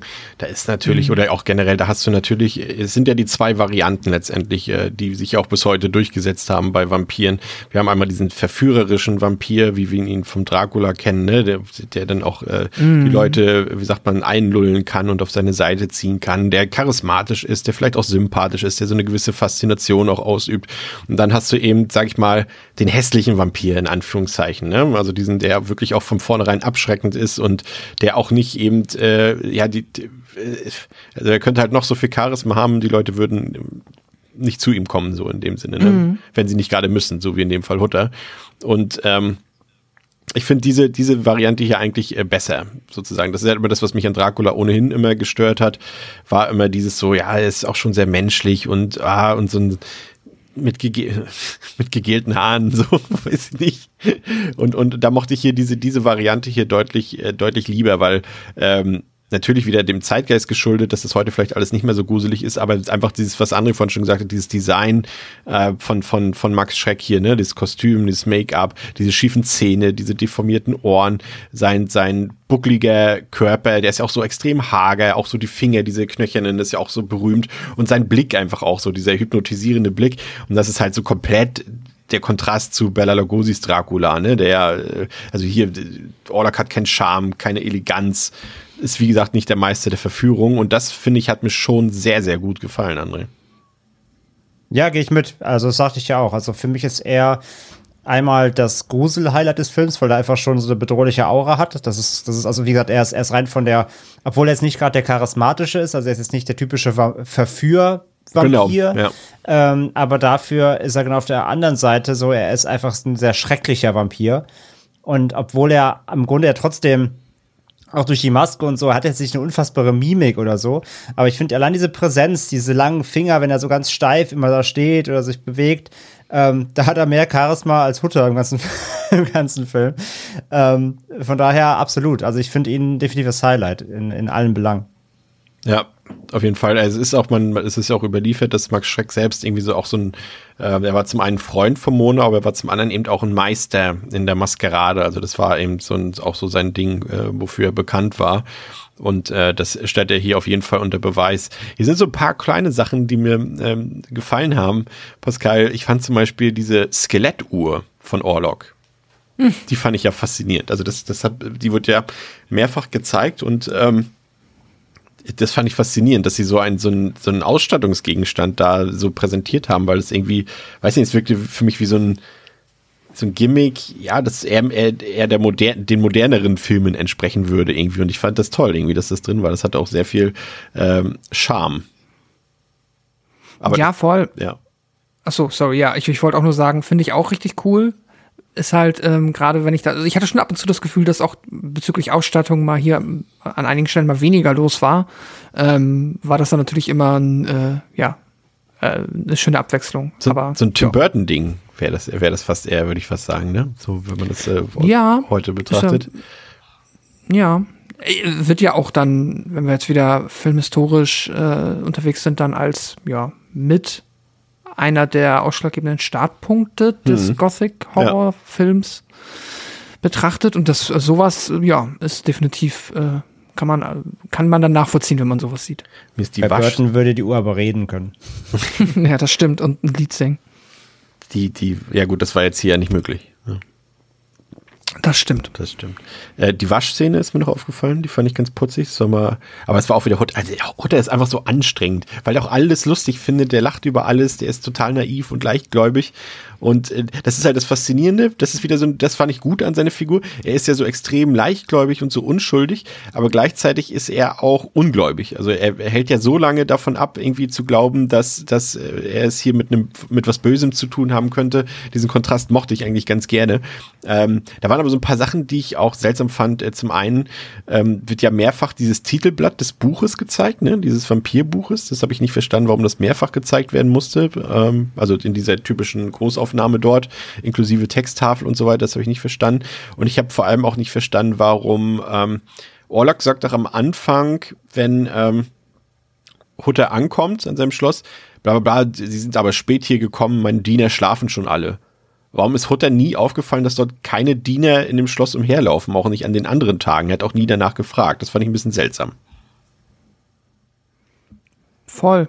Aber da ist der Film auch einfach nicht so detailverliebt, was die, also einerseits die Plotlogik überhaupt oder generell den Plot angeht. So, du hast ja ganz oft passieren einfach Dinge. Ich habe auch nie so richtig verstanden, warum Nock später im, äh, auf einmal dann ähm, im Asylum sitzt. So, ähm, da passiert ja, also weiß ich nicht, wenn ihr da noch mehr gesehen habt, aber ich finde, der Film ist der Film halt eh ganz rudimentär. Also da musst du halt eigentlich alles irgendwie so akzeptieren. Er hat wieder so ein bisschen diese, wenn auch in so einem frühen Stadium so eine gewisse Traumlogik. Das ist ja auch gerade dann, ähm, äh, gibt es ja so Sachen, zum Beispiel, warum weiß denn jetzt ähm, Orlok schon, dass er dieses Haus dort haben will in Wisborg? Also mit welcher Begründung? Diese Begründung wird ja erst im Nachhinein mehr oder weniger geliefert, als er weiß, dass Ellen dort das ist. Das habe ich mich auch gefragt. Warum woll, also war das wirklich einfach Zufall? Das habe ja. ich auch nicht verstanden. Naja, das sind so, das, das ist so wieder diese Logik, die wir jetzt ja auch in den letzten, äh, beim letzten Mal bei Argento zum Beispiel auch wieder besprochen hatten. Das ist einfach so eine, das folgt keiner Logik in dem Sinne, außer der Nicht-Logik und also der Traumlogik eben sozusagen. So ist es wieder aufgebaut. Und ähm, Wobei das auch tatsächlich in der Buchvorlage ja auch so ist, dass dann ähm, Harker halt zu Dracula geht und ihm einfach ein Haus in seiner Stadt anbietet, weil er halt vorher schon gesagt hat, ich hätte gerne ein Haus in London. Ja. Und, ähm, aber Wisburg ist halt jetzt. Ne? Ist nicht in London.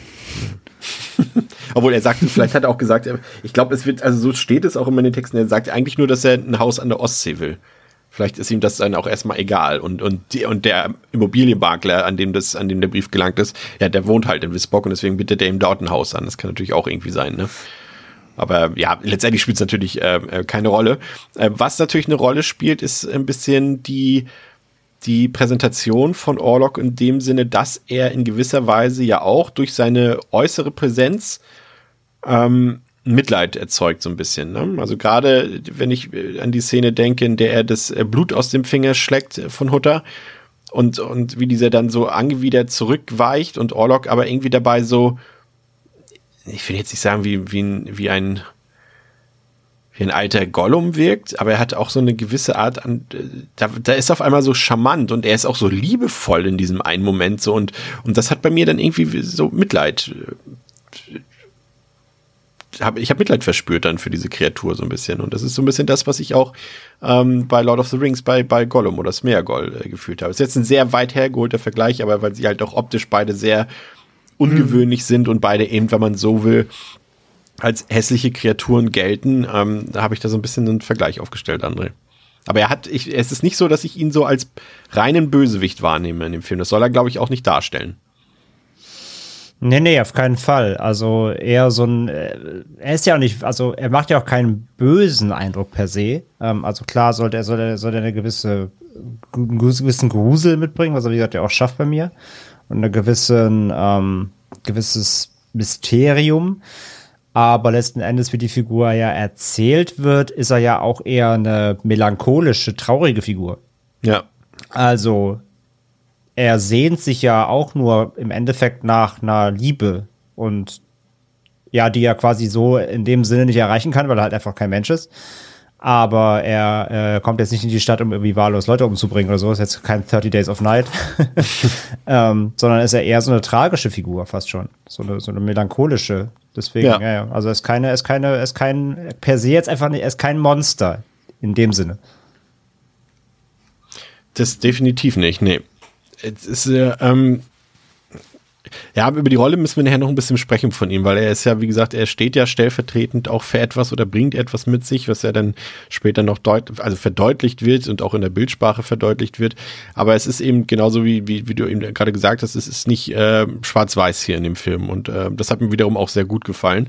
Ähm, und ich muss mich kurz korrigieren, er war, äh, Max Schreck war kein Freund von Murnau, sondern ein Freund von Friedrich Wilhelm Murnau hat Max Schreck vorgeschlagen als ähm, für diese für diese Orlok-Rolle und äh, daraufhin wurde er besetzt. Was hier natürlich auffällt, Pascal, ist so ein bisschen nehm, nehmen wir mal das Ende ab. Dort äh, hat er ja quasi war ja für, zumindest was den Vampir-Film angeht wegweisend, aber ansonsten gibt es hier eigentlich noch keine gängigen Vampir-Abwehrmotive zu erkennen. Ne? Also alles das, was sich so äh, später dann durchgesetzt hat von Silber, Knoblauch, weiß ich was und bitte trete nicht über meine Türschwelle und so weiter.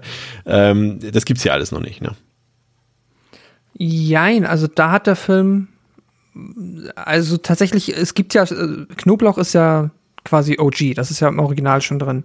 Und was tatsächlich hier, worauf nicht angespielt wird, ist einerseits, dass er zum Beispiel kein Spiegelbild hat. Das ist so ein gängiges Klischee, das auch im Original, also im Buch schon als in der Vorlage vorhanden ist, aber da wird hier nicht mehr drauf eingegangen. Und womit sie dann halt, was der Film sich quasi rausgenommen hat, äh, einzuführen was ja seitdem auch wirklich sehr gängig ist, ist halt das Sonnenlicht. Ich weiß jetzt nicht, ob wir darauf schon eingehen wollen, aber das hat ja dann zum Finale hin eine, ja, die. Genau, das wäre äh, quasi. quasi der einzige Punkt, ne? Ja. Ja, das war, das hat der Film quasi neu dazu erfunden. Und die anderen Sachen, die gab es vorher schon, die hat er aber nicht benutzt. Also er benutzt keinen Knoblauch, er benutzt kein, äh, auch keine christlichen Symboliken und auch zeigt sonst nicht das, was ein Vampir ausmachen könnte. War eh erstaunt, dass religiöse Motive wirklich nicht vorgekommen sind. Das ist ja schon etwas, was er äh, doch deutlicher sonst ist, ne? In den Dracula-Verfilmungen. Ja, auf jeden Fall. Ne? Also diese ganze Idee, so quasi, quasi Antichristen zu haben, der halt sich vor der christlichen Kirche ekelt, gruselt und halt auch durch ja, Weihwasser und ein Kreuz irgendwo bekämpft werden kann, gibt's hier nicht wirklich. Was mich so ein bisschen überrascht hat noch, war die Tatsache, wir haben ja eben, wir sind ja eben schon so ein bisschen oder auch ein bisschen mehr auf, auf die Figur des Hutter eingegangen. Und ich bin die ganze Zeit davon ausgegangen, dass er auch wirklich durchgängig im Mittelpunkt stehen wird. Und ich fand das sehr smart irgendwie vom Film gelöst, dass er eben nur bis zur Hälfte des Films im Mittelpunkt steht und in der zweiten Hälfte dann eher seine Frau im Vordergrund steht, aber generell dann viel mehr Perspektiven eröffnet werden auf die Stadt, auf die Bewohner und auf die einzelnen Figuren dort. Da kommen wir auch ähm, nachher nochmal drauf zu sprechen.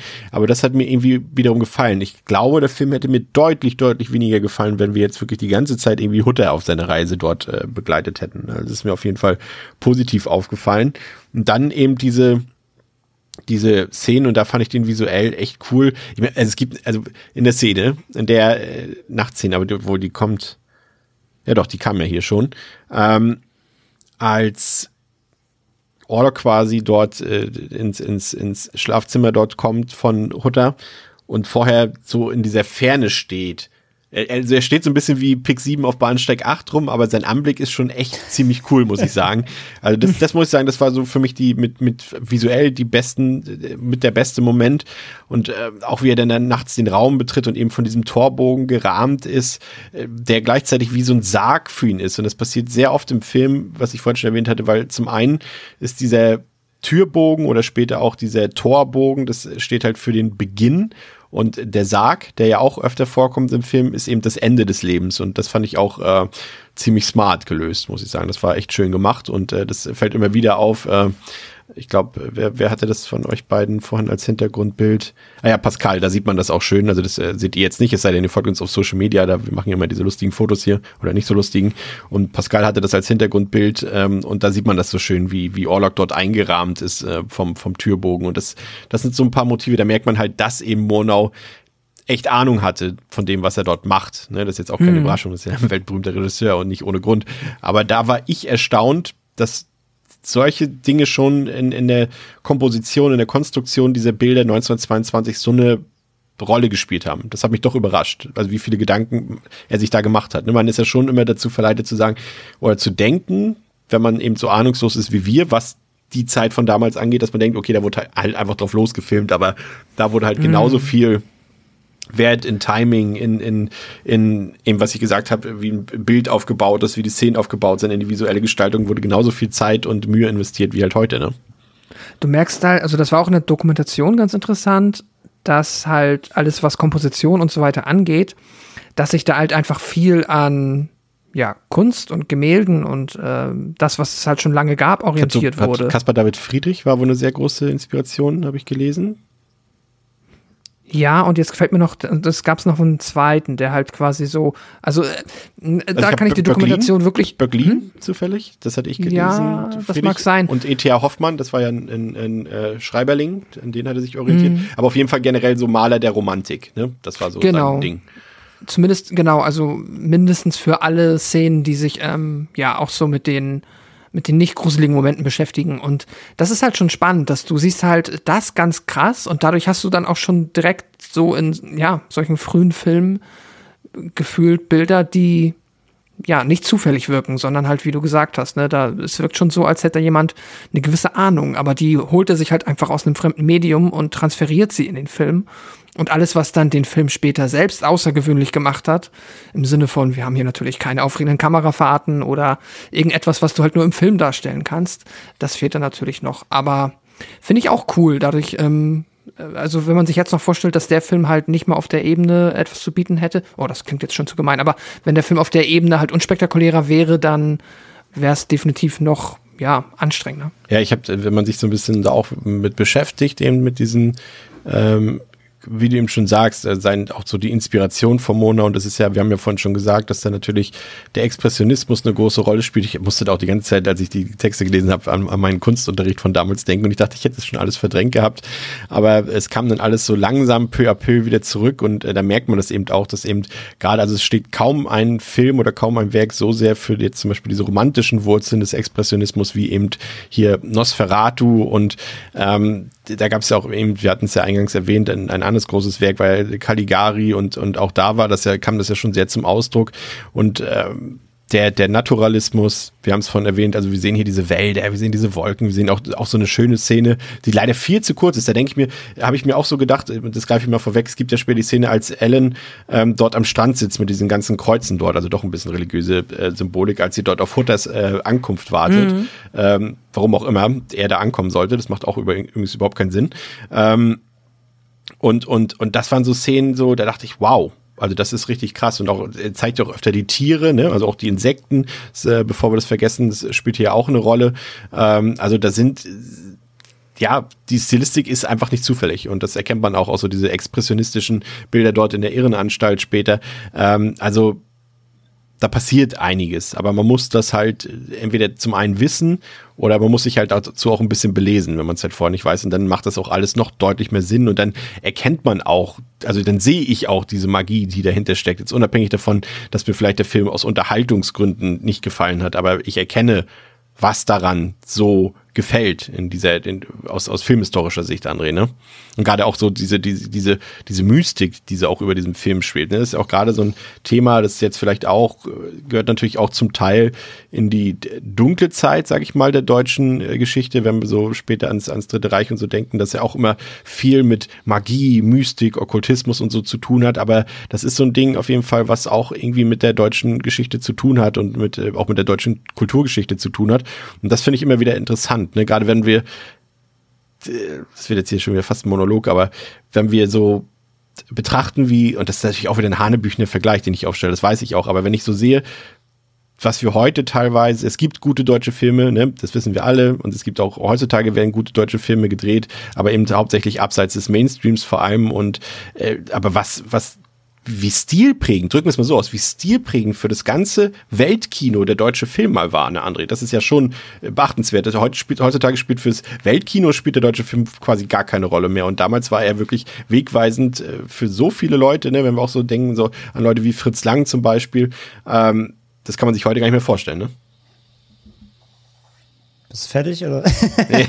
Sorry. Alles gut. Ähm, ja, es ist viele, es ist viele Punkte aufgemacht. Also rollen wir es mal von hinten auf. Also genau, deutscher Film ähm, war mal absolut stilführend, federführend, bevor Hollywood übernommen hat. Und heute ist natürlich, ich meine, vor allem, wir reden ja über einen deutschen Horrorfilm. Ja. Der mega prägend war. Und heute ist Horror in Deutschland ja quasi tot. Wenn du da an aktuelle Vertreter denkst, wie Schlaf oder so, über die wir auch mal hier im Rahmen von kleineren Festivals gesprochen haben, ähm, die irgendwie fünf Jahre betteln müssen bei der Filmförderung, um irgendwelche Gelder zu kriegen, ähm, dürfen dabei aber nicht sagen, dass sie ein Horrorfilm sind, weil dann wird es direkt abge abgewatscht, weil keiner mehr Horror fördern möchte, weil alle glauben jetzt irgendwie, das ist ein verruchtes äh, Genre, was nicht förderungsfähig ist, sondern lieber den 18. Till Schweiger-Film. Und vor 100 Jahren hat Horror quasi, also ein deutscher Horrorfilm die Zeit geprägt. Ne? Also ähm, das hat sich völlig verschoben über, über die letzten Jahrzehnte und über das letzte Jahrhundert quasi. Und ähm, ja, uns wurde da einfach der Rang abgelaufen und irgendwann hat der deutsche Film scheinbar keinen Mut mehr gehabt. Oder zumindest halt äh, nicht der Film selbst, nicht die FilmemacherInnen, sondern eben vor allem die Strukturen. Ne? Die Filmförderung, die, die Geldgeber haben irgendwann scheinbar die, den Mut verloren, auch mal außerhalb Safe Spaces was zu, also ihres Safe Spaces was zu machen, wo klar ist irgendwie, das wirft halt auf jeden Fall nur Kohle ab, ne, aber Experimente oder irgendwas in die Richtung Kreativität fördern, scheint da eingeschlafen zu sein. Also es ist schon Wahnsinn, wo wir eigentlich mehr hergekommen sind und, ähm, was du halt meinst mit dem Zeitgeist, klar. Also ich meine, Kino ist ja immer, äh, spiegelt ja immer den Zeitgeist wieder, aber bei Nosferatu kann man es natürlich auch noch ähm, extrem sehen der Film entstand natürlich einfach in einer sehr, wie du sagst, dunklen Zeit. Ja, also es, äh, es gab Krieg, es kam danach wieder Krieg, es, es, es war in einer sehr ähm, turbulenten Zeit, in der der Film entstanden ist. Zudem war ja auch die, ähm, die spanische Grippe war gerade am Start. Also ja. waren auch die letzten Nachwehen, äh, haben wir vorhin schon gesagt, so einer echten Pandemie, aber einer, die halt noch deutlich tödlicher war als die, in der wir gerade noch stecken. Ähm, und allgemein halt, es war eine sehr düstere Zeit, es war eine sehr, Zeit mit sehr viel Tod und Leid. Und ich, der Film spiegelt das halt deutlich wieder. Ähm, das kommen wir auch dann gleich noch, wenn wir über dieses Schiff sprechen und so. Genau. Ähm, da gibt's halt auch viele Motive im Film, die eben auch darauf ein, einspielen. Und klar, also der Film ist ein absolutes zeitgenössisches Abbild der damaligen Ereignisse, so die, die einfach stattgefunden haben, in der dieser Film halt entstehen musste, muss man ja fast schon sagen. Ja. Absolut korrekt. Ja, Hutter entdeckt dann im Schloss ähm, den Sarg, in dem Orlok in der Regel ruht und äh, später beobachtet er auch Orlok dabei, wie dieser eben verschiedene Särge auf eine Kutsche stapelt und sich dann in einen selbst hineinlegt und dann einfach mit der Kutsche davon gefahren wird, denn er will offenbar auf schnellsten Wege nach Wisborg kommen und das nicht ohne Grund, denn er will zu Ellen. Und als der Sarg dann verstaut ist auf dem Schiff, äh, stirbt äh, die Besetzung und Orlok fungiert nun quasi als Kapitän, was logisch ist, weil sonst niemand mehr da ist. Aber nach langer, langer Überfahrt ähm, kommt er dann in Wisborg an äh, mit seinem Sarg und mit zahlreichen Ratten im Schlepptau und äh, bezieht sein tolles neues Haus in gepflegter Nachbarschaft. Und da ist zum Beispiel, wir haben ja vorhin so ein bisschen schon mal angedeutet, dass der Film ja eigentlich mal deutlich kürzer war offensichtlich. Ich weiß nicht, ob ihr da, ich habe da jetzt nicht genau was zu rausgefunden, vielleicht haben sie es in der Dokumentation gesagt, aber ich äh, wurde daran erinnert, als äh, Orlok diese Särge aufbaut auf der Kutsche und das Ganze lief ja dann so ein bisschen im Zeitraffer ab und äh, soweit ich weiß, lief der Film auch so ohnehin eigentlich ein bisschen schneller ab, bevor er restauriert wurde. Ist das richtig? Habt ihr dazu noch was rausgefunden, Pascal André? Ja, der Film ist definitiv Jetzt tut's mir leid, dass ich da die technischen, äh, dass ich da jetzt nicht irgendwie den Finger drauf legen kann, weshalb genau. Aber ja, du hast grundsätzlich recht. Der hatte früher eine schnellere ich sag's mal so blöd, Framerate, also einfach, es mhm. wurden mehr Bilder pro Sekunde abgespielt, aufgrund der technischen Begebenheiten. So amateurhaft formuliere ich das jetzt mal. Es ist daher nicht falsch, aber besser mehr ins Detail gehen kann ich da nicht. Das wurde dann aber einfach, damit halt ähm, nicht der komplette Film so aussieht, als ob es angespeedet ist. Ne? Das kennt man ja, wenn man halt noch, äh, wenn ja viele Filme das mal versucht haben, äh, auch ja keine Ahnung, gibt ja viele Filme, die das noch lange gemacht haben. Wenn du irgendetwas schnell aussehen lassen möchtest, dann speedest du es an und auf einmal ähm, wirkt das alles dynamischer. Ähm, um aber diesen Effekt daraus zu bekommen, damit das ein bisschen natürlicher aussieht, wurde der Film halt verlangsamt. Und was ich mich jetzt selber frage, ist, ob das dann auch tatsächlich auch in den restaurierten Fassungen der Grund dafür ist, dass diese Texttafeln unprop also unverhältnismäßig lange halt einfach da sind. Also das kann ich mir vorstellen, ja. Jemand, der vielleicht ein wenig langsamer liest, wird den Text in der Regel, der auf diesen Tafeln ist, dreimal gelesen haben, bevor es dann endlich mit dem Film weitergeht. ähm, das hätte man unter Umständen korrigieren können, wenn es denn auch überhaupt der Grund dafür ist, das weiß ich nicht, aber ja, genau, also der Film wurde in der Hinsicht wieder gestreckt, einfach damit das ein bisschen, ja, normaler oder weniger seltsam wirkt. Ja, und dann haben wir das Thema ja schon angesprochen, André. Es ist äh, natürlich ähm, ja, die spanische Grippe hat Einzug gehalten, ne, an den Fronten quasi des Ersten Weltkrieges, ist ja damals so an den ersten US-Stützpunkten aufgetreten, ist nach Frankreich gekommen und von da aus dann auf ganz Europa übergegangen mit, äh, lass mich jetzt nicht lügen, ich glaube, also sagen wir mindestens 50 Millionen Opfern. Die Kriegsrückkehrer haben das mitgebracht in, in ihre jeweilige Heimat und das ist letztendlich ja so ein bisschen das, was hier zum Ausdruck gebracht wird mit dieser Überfahrt von Orlok eben nach äh, Wisborg. Ähm, er bringt die Ratten mit, ne? Also das ist ja auch ganz klar ein Zeichen. Also die wurden übrigens per Anzeige auch in Wismar gesucht, fand ich auch interessant. Ähm, aber das ist ganz klar die Pest, die hier mit dargestellt wird, ne? Und das ist halt ja. so interessant, ähm, dass ich mochte das, diese Metapher so, ne? Er bringt diese, man sieht das ja auch sofort, als er ankommt dort in Wisborg, wie die Stadt sich auch sofort verändert, wie sie auf einmal dargestellt wird und so weiter. Und gerade, also da muss ich auch wieder, also wir suchen hier auch Filme raus, ne? Klar, das lag jetzt hier so ein bisschen an dem 100. Geburtstag, aber die sind dann irgendwie auf einmal wieder so nah an unserem Zeitgeschehen, ne? Wäre natürlich auch zu anderen Zeit, aber äh, Pandemie ist Pandemie und wir sind ja noch, glaube ich, ein Stück weit davon entfernt, das äh, zu vergleichen zu können mit der spanischen Grippe, aber also ich hatte Gänsehaut davon. Also muss ich ganz ehrlich sagen. Also diese Themen, die er da hervorruft, auch wie er sie ihm darstellt, das fand ich wiederum ganz groß. Ja, ja, voll. Also war ich eben schon, das war, was ich meinte, ne? Also das ist natürlich ein ganz klar, äh, ganz klares äh, Zeichen oder ein ganz klare ähm, ein klares Einfangen vom Weltgeschehen damals. Ja. Wie gesagt, spanische Grippe, das Schlimmste war quasi vorbei, aber äh, sie war noch im Nachhall. Ähm, und es sind ja, ich, ich will jetzt keine falschen Zahlen nennen, aber es sind ja Millionen Menschen dann gestorben. So. Ja, ich glaube, ähm, mindestens 50 waren es, glaube ich. Ja. Das sind eine, eine Menge. Ja. Wirklich eine Menge. Und ähm, ja, genau. Und diese, diese, diese Ratten, die da mit ihm, also er bringt so den schwarzen Tod mit letztendlich, ne? Und deswegen, da muss man schon wieder fast revidieren, was wir vorhin gesagt haben. Er ist zwar per se jetzt nicht das das Böse, das Monster, aber er bringt halt schon Schlechtes mit, ne? Also er, er bringt so die Pest mit. Es ist perfekte Wortwahl, deswegen greife ich kurz rein, weil da hatte ich was Interessantes zu gelesen von äh, Siegfried Krakauer, das war so ein deutscher Journalist und der hat eben auch äh, Filmtheorie und auch viel dazu geschrieben und der hat das so formuliert, dass ähm, Orlok quasi so eine Art Tyrann ist, und die Pest, also die Ratten, die sind eine seiner Begleiterscheinungen. Man muss sich das so vorstellen, wenn irgendwie so ein damals so ein Erober, Eroberer äh, in den Krieg gezogen ist äh, und er hat dann quasi, wo vorher eine Wiese war, hat er am Ende nur verbrannte Erde hinterlassen sozusagen oder so Gebäudestand. Und so ist es hier auch mit der Pest, dass es quasi eine Begleiterscheinung seines Feldzuges ist und und er ist ja quasi ja jetzt vielleicht nicht direkt vergleichbar, weil er ja in dem Sinne keine Politik ausübt, Orlok ähm, und er kann dementsprechend auch nicht verändert werden wie diesem. Also man kann sich ihm entgegenstellen, so wie das ja später auch eine Person noch macht in dem Film. Ähm, aber äh, du kannst, ne, sag ich mal, eine politische Macht, so hat er es ausgedrückt, äh, Krakau kannst du halt widerstehen in einem gewissen Sinne, aber eben diesem, diesem Tyrann hier nicht, weil der Tod eben dem, ja, der kommt halt, ne? Der ist unwiderruflich. Jeder von uns wird irgendwann mal das Zeitliche segnen und äh, das kannst du nicht verhindern. Und das hat er, finde ich, ganz gut ausgedrückt. So, also er ist nicht per se vielleicht das Böse, aber er bringt das Böse mit sich, ja. Genau.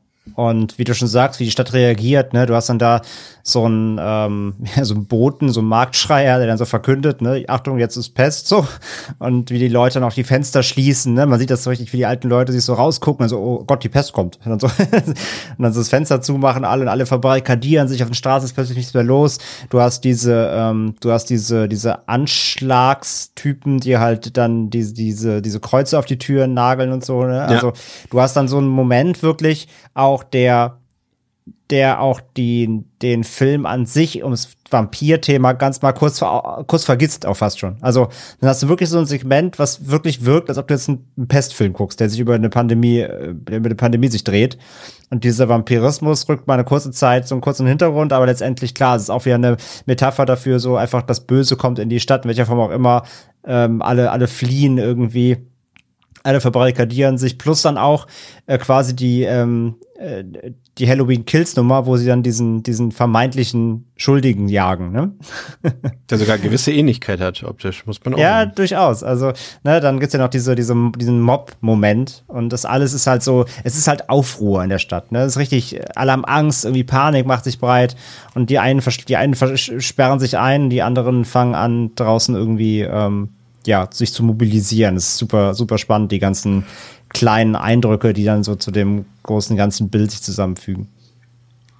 Ja, auf jeden Fall. Und ich fand es auch noch interessant, und das war dann wiederum mein Lieblingsmoment bei Hutter, ist, als, er, als, es, als er es merkt, ne? als, als aus seiner Unschuld ähm, und er das sieht, dass das ähm, Orlok aufbricht dort mit dem Särgen und so weiter, dass dann aus, auch in seinem Gesicht plötzlich so Angst und Terror vorherrschen. Ne? Also da wirkt er auf einmal wie so ein hilfloses Kind, während er vorher so wie so ein naives Kind wirkte, wirkt er auf einmal so hilflos, auch einfach in dem Moment vorher, als, als äh, Orlok ihn dort quasi nachts überfällt und er sich da äh, die Decke über den Kopf zieht und so weiter. Da merkt man dann halt auch so diese, diese Verwandlung auf einmal bei ihm, ja. Ähm, es ist, ähm, so, was ich vorhin gesagt hatte, äh, Pascal, dass sich das ja ändert. Ne? Also wir hatten ja gesagt, äh, Hutter war so die Hauptfigur des ersten Teils des Films und jetzt verändert sich so ein bisschen das Bild. Wir bekommen jetzt mehrere Einblicke, ne? weil sich quasi, äh, die werden so sozusagen montiert, verschiedene Handlungsstränge. Wir haben ja einmal den, den Immobilienmakler, der ja eigentlich, wir wissen jetzt nicht genau, also er scheint irgendwie an einer, an einer äh, psychischen Erkrankung zu leiden, äh, weshalb er ja da auch in diesem Sanatorium landet, aber gleichzeitig weiß er ja auch Bescheid, ne? so habe ich das verstanden. Also er weiß irgendwie, er ist ein Wissender. So habe ich es interpretiert. Dann hast du Hutter, der eben äh, seinen naiven Blick auf die Welt hat. Du hast den Professor, der das Ganze wissenschaftlich alles betrachtet. Du hast dann später zum Beispiel den Schiffskapitän, der eben pflichtgemäß handelt, aber dann irgendwann auch resigniert. Du hast die Leute, die, wie André beschrieben hat, eben in Panik verfallen. Und dann hast du natürlich letztendlich unsere eigentliche Heldin des Films, die vorher ja noch unscheinbar war, mit Ellen, die eben mutig und in vollem Bewusstsein handelt. Und das fand ich wiederum interessant, dass der Film dann eben das aufspaltet und uns verschiedene Perspektiven auf das Geschehen, äh, zumindest oberflächlich betrachtet, zeigt. Ja, das finde ich auch tatsächlich eigentlich ganz spannend. Auch das im Kontext wieder zum, ähm, zum Originalwerk, weil das ja auch so funktioniert hat. Das Buch war ja, äh, ist ja quasi eine Art Pseudo-Found Footage, wo du ja in der Regel eigentlich nur die eigentlich durchgehend nur Tagebucheinträge gelesen hast von verschiedenen Figuren, ist das natürlich eine klasse, also eine gute Art, das in den Film zu bringen, dass du dir halt dann die verschiedenen Blickwinkel der Figuren nimmst, wie sie jetzt halt mit der Situation, wie sie auf die Situation blicken und wie sie die Situation wahrnehmen für sich. Ähm, deswegen ist das, ähm, fand ich auch äh, wieder ein spannenderer Teil des Films. Also so, ich finde auch, dass der gerade in diesem ja, letzten Drittel zweite Hälfte, letztes Drittel halt definitiv noch mal interessanter wird auf alle Fälle. Der, das glaube ich. Der Übergang so ist so ein Hänger, ne? Ja, die Schifffahrt ist auch cool. Ich mag die Schifffahrt grundsätzlich. Die hat auch ein paar tolle Bilder. Ja, gerade als er dann quasi ja aus dem Sarg quasi so rauskommt, ja. muss ich sagen, das ist vielleicht sogar, vielleicht ist das der gruseligste Moment des Films. Mm. Das war schon echt ja. beeindruckend, muss ich sagen. Das hat, das hat, da muss ich sagen, da, da gehe ich mit. Also das war so ein Moment im Film, da dachte ich, okay, das ist jetzt Horror. Und ich mag auch den Moment im Schloss tatsächlich, wenn Hutter runtergeht und so in den Sarg reinguckt. Du siehst nur das so aus dem Seitenprofil das Gesicht so einfach von ihm da liegen. Ja. Da gibt's auch so einen, einen schönen mhm. Shot. So. Also da gibt's wie gesagt ein, zwei Shots, die sind schon sehr atmosphärisch, aber sie haben eben alle mit Orlok zu tun. ja, das stimmt, das stimmt. Ja, und ich mag halt auch, dass, dass die Schifffahrt ist doch etwas, was sonst immer eigentlich sträflich vernachlässigt wird. Ähm, und das hat auch halt im Buch ähm, vergleichsweise viel Zeit in Anspruch genommen. Deswegen, das ist schon cool, das mag ich. Aber ich, ich muss immer wiederholen, André, mein Lieblingsshot war wirklich der, als, als Ellen dort am Strand sitzt und auf, auf Hutter wartet. Und diese Kreuze, das, das ist irgendwie, irgendwie, weißt du, jede, jede, jedes Bild dauert dort irgendwie gefühlt zehn Minuten und das läuft zwei Sekunden und ist dann wieder weg. Da dachte ich also, wow. Da gefällt mir mal so ein Bild richtig gut, das sah richtig fantastisch aus, da habe ich auch so. Ja, hat sich der Film gedacht, nee, Chris, nee. Nee, nee, nee, das war, ja. Ja, äh, wie gesagt, welche Überraschung, nach Orloks Ankunft in Wisborg kommt es dort zu zahlreichen ominösen Todesfällen, die eben auf eine Seuche zurückgeführt werden. Und äh, Ellen, also die Frau von Hutter, die äh, liest dann auch das Vampirbuch und erfährt dann aber, wie man diese Kreaturen auslöschen kann. Das war irgendwie so ein Punkt, ähm, zu dem Hutter nicht gekommen ist. Und sie versucht dann Orlok zu ködern. Und dieser fällt dann noch auf seinen Trick, auf ihren Trick hinein und ähm, trinkt ihr Blut ohne zu merken, dass längst der neue Tag inklusive Sonnenstrahlen einbricht und er sich in einer Rauchwolke letztendlich auflöst und verschwindet. Aber leider stirbt auch Ellen dann an seinem Biss und ihr Leben endet dann in den Armen ihres treuen Hutter. Aber der Vampir ist besiegt und ebenso die Pest. Ja, ähm, auch hier fand ich noch eine, eine schöne Sequenz, noch gleich äh, am Anfang, als ähm, Orlok ankommt in Wisborg und wieder dieser, dieser, das hatte ich vorhin schon mal erwähnt, deswegen greife ich es nochmal auf, weil das so ein zentrales Motiv ist mit diesem, das Leben beginnt im Torbogen und es endet im Sarg.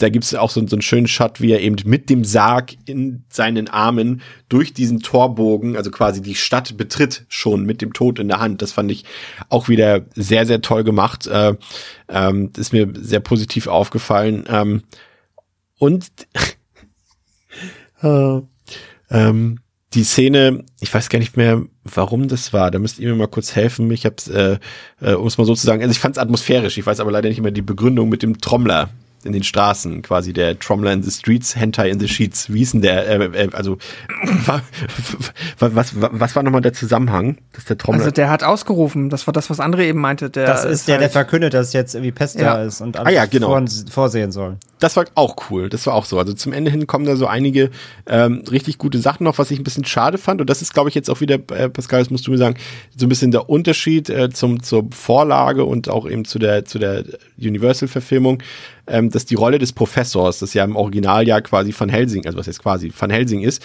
hier halt schon massiv eingestampft wird so ein bisschen, ne? Also damit ja quasi auch die ganze wissenschaftliche Rolle so ein bisschen in den Hintergrund rückt, hatte ich jetzt so den Eindruck. Ja, voll. Ähm Ich kann das sonst gerne mal an der Stelle ein bisschen auseinanderdröseln. Gerne. Dann haben wir das einmal. Ja. Das, was du angesprochen hast, stimmt. Also Van Helsing wird hier halt natürlich namentlich, aber wie halt keiner von den Stoker-Figuren wird sie hier namentlich erwähnt, ähm, soll wohl am ehesten diesem Professor zugeordnet sein. Das ist ganz witzig, weil es gibt äh, in den äh, vielen englischen Fassungen des Films, wo natürlich dann auch die ganzen Cards und so weiter, also die ganzen Karten, Textkarten übersetzt wurden und auch die Credits, da wurde dann wurden äh, zum Teil wirklich alle Figuren komplett durch Stoker Figuren, also die Originalfiguren ersetzt. Deswegen kann man, hat man da zumindest eine semi-offizielle Interpretation, wer hier wer sein soll. Und genau entsprechend das ist dann halt Van Helsing, der hier aber ja viel, also gar nicht in der Rolle von Van Helsing wirklich in Erscheinung tritt, weil Van Helsing eigentlich im Original der ist, der den Vampirmythos kennt und der erkennt, dass es sich hier um einen Vampir handelt, der auch die Mittel kennt, wie man gegen Vampire ähm, vorgehen kann und dann halt maßgeblich selber daran beteiligt ist, Dracula dann zur Strecke zu bringen. Und dann haben wir halt, ja, die Figur der Ellen, die ist eigentlich so ein bisschen zwei Frauenfiguren in einer. Wir haben im Original halt Mina und Lucy, äh, auch in der Universal-Verfilmung und das ist halt hier alles in die Ellen geschrieben. Dann haben wir, was halt auch noch wichtig ist, der Nock, also der Makler, der dann aus Gründen. Ich kann es halt, vielleicht war ich nicht aufmerksam genug, aber ich glaube, das wird im Film nie wirklich erklärt, weshalb exakt er dann im Asylum landet. Das ist halt eigentlich auch eine sehr populäre Figur der, der Renfield. Der ist aber halt in der Vorlage und auch in eigentlich allen anderen Dracula-Verfilmungen von vornherein sitzt er im Asylum, frisst seine Fliegen und spinne, später Spinnen und dann Vögel und wird dann halt erst von Dracula, wenn er angekommen ist, quasi zu seinem Untergebenen. Er wird dann quasi der Goon von Dracula. Und hier ist es ein bisschen willkürlicher, wie der in der Figur, äh, wie der hier erst als Auftraggeber und dann später einfach als verwirrter Mensch geschrieben wird. Ja. Und halt natürlich ein äh, elementarer Unterschied ist halt, dass im Original halt einerseits noch ein bisschen mehr der Kampf mit Dracula in London ist, da passiert noch ein bisschen mehr einfach im Hin und Her. Da wird auch dann versucht nochmal, wird versucht, ihm all seine Särge kaputt zu machen. Und am Ende das Finale spielt halt, findet halt nicht in London statt, sondern dann wieder in ähm, Siebenbürgen beziehungsweise Transsilvanien oder ich glaube in Budapest, weiß ich nicht, aber dann wieder in Osteuropa. Das haben sie halt hier dann auch rausgenommen und dann kommen wir hier schon früher zum Finale. Aber so der Grundplot und die Grundfiguren finden sich alle irgendwie wieder, außer Van Helsing. Ja. Ja, ich muss gestehen, dass auch die, also ist ja kein Geständnis in dem Sinne, weil das ja, glaube ich, auch äh, Kanon ist. Ähm, dass ich die letzten zehn Minuten fand ich wieder sehr, sehr cool und auch äh, ziemlich ergreifend und da dann auch irgendwie schaurig. Also ich fand irgendwie diese, fand auch diesen, diesen Heldinnenmut, den Ellen da hat, äh, sehr bemerkenswert. Das hat mir sehr gut gefallen und es ist letztendlich, ich habe es auch nochmal so ein bisschen nachgeguckt, eben auch, sie ist halt wirklich das kommt der der Kontrastpunkt. Ne? Also wenn wir jetzt Orlok quasi als äh, Verbildlichung des Todes sehen, also zumindest des individuellen Todes eines jeden von uns, ist sie so das äh, war so schön in dem einen Buch, was ich gelesen habe, dargestellt, sie ist das Dasein, also unser Dasein und sie ist die beste Möglichkeit der Menschlichkeit. Also sozusagen, also sie hat alles, was an positiven Eigenschaften ein Mensch haben kann, ist sie sozusagen gebündelt. Und ähm, sie weiß, also sie kämpft gegen den Tod und sie weiß, dass sie ihn nur besiegen kann, indem sie selbst diesen Tod erleidet. Und das ist so ein schönes Schlussbild und auch so ein schöner Metapher am Ende. Und vor allem, weil sie es ja auch dadurch schafft, dass sie das Fenster öffnet und das Licht reinlässt und wir sehen ja immer Orlok die ganze Zeit so als Schattenwesen die ganze Zeit. Ne? Also das ist ja auch so ein zentrales visuelles Motiv des Films, haben wir jetzt noch gar nicht so viel drüber gesprochen, aber das, das Mona ja auch immer mit sehr vielen Schattenbildern arbeitet und er ist so ein bisschen das Schattenwesen und das ausgerechnet dieses Schattenwesen, ne, der Vampir, durch das Licht, also quasi durch seine Mutter, wenn man so will, getötet wird, ist ein tolles Bild auch wenn es jetzt vielleicht jetzt nicht den tollsten Spezialeffekt hat, äh, für, für die damalige Zeit wahrscheinlich auch sehr bemerkenswert wiederum. Ähm, das sind ja schon visuelle Effekte, diese Überblendungseffekte und so weiter, die er da benutzt. Ähm, das war schön. Das war richtig gut, das Ende. André. Du nimmst ja schon wieder alles vorweg. Das war richtig gutes Ende. André, das war doch richtig gut, oder? Danke für deine äh, äußerst überzeugende Frage, Christian. Ähm, ja, absolut. Das Ende ist ein Highlight des Films, äh, ganz klar. Und äh, einfach unter der ganzen Inszenierung. Ich liebe diese Schüsse, wenn sie rausschaut gegenüber das Haus und du siehst ihn halt Oh ja. einfach in diesem Fenster stehen. Auch wieder ein super, einer der, einer der scary Momente, finde ich. Einfach wie er da steht, durch die Präsenz so. Du siehst einfach nur diesen, ja, dieses, dieses, dieses Etwas da stehen, dich beobachten. Und dann gibt es dann diesen Shot, wie er, die Kamera ist starr, wie so eigentlich immer. ähm, diese feste Kamera und du siehst das Fenster und er steht einfach nur da. Und dann dreht er sich so ganz langsam weg und geht so einfach aus dem Bild.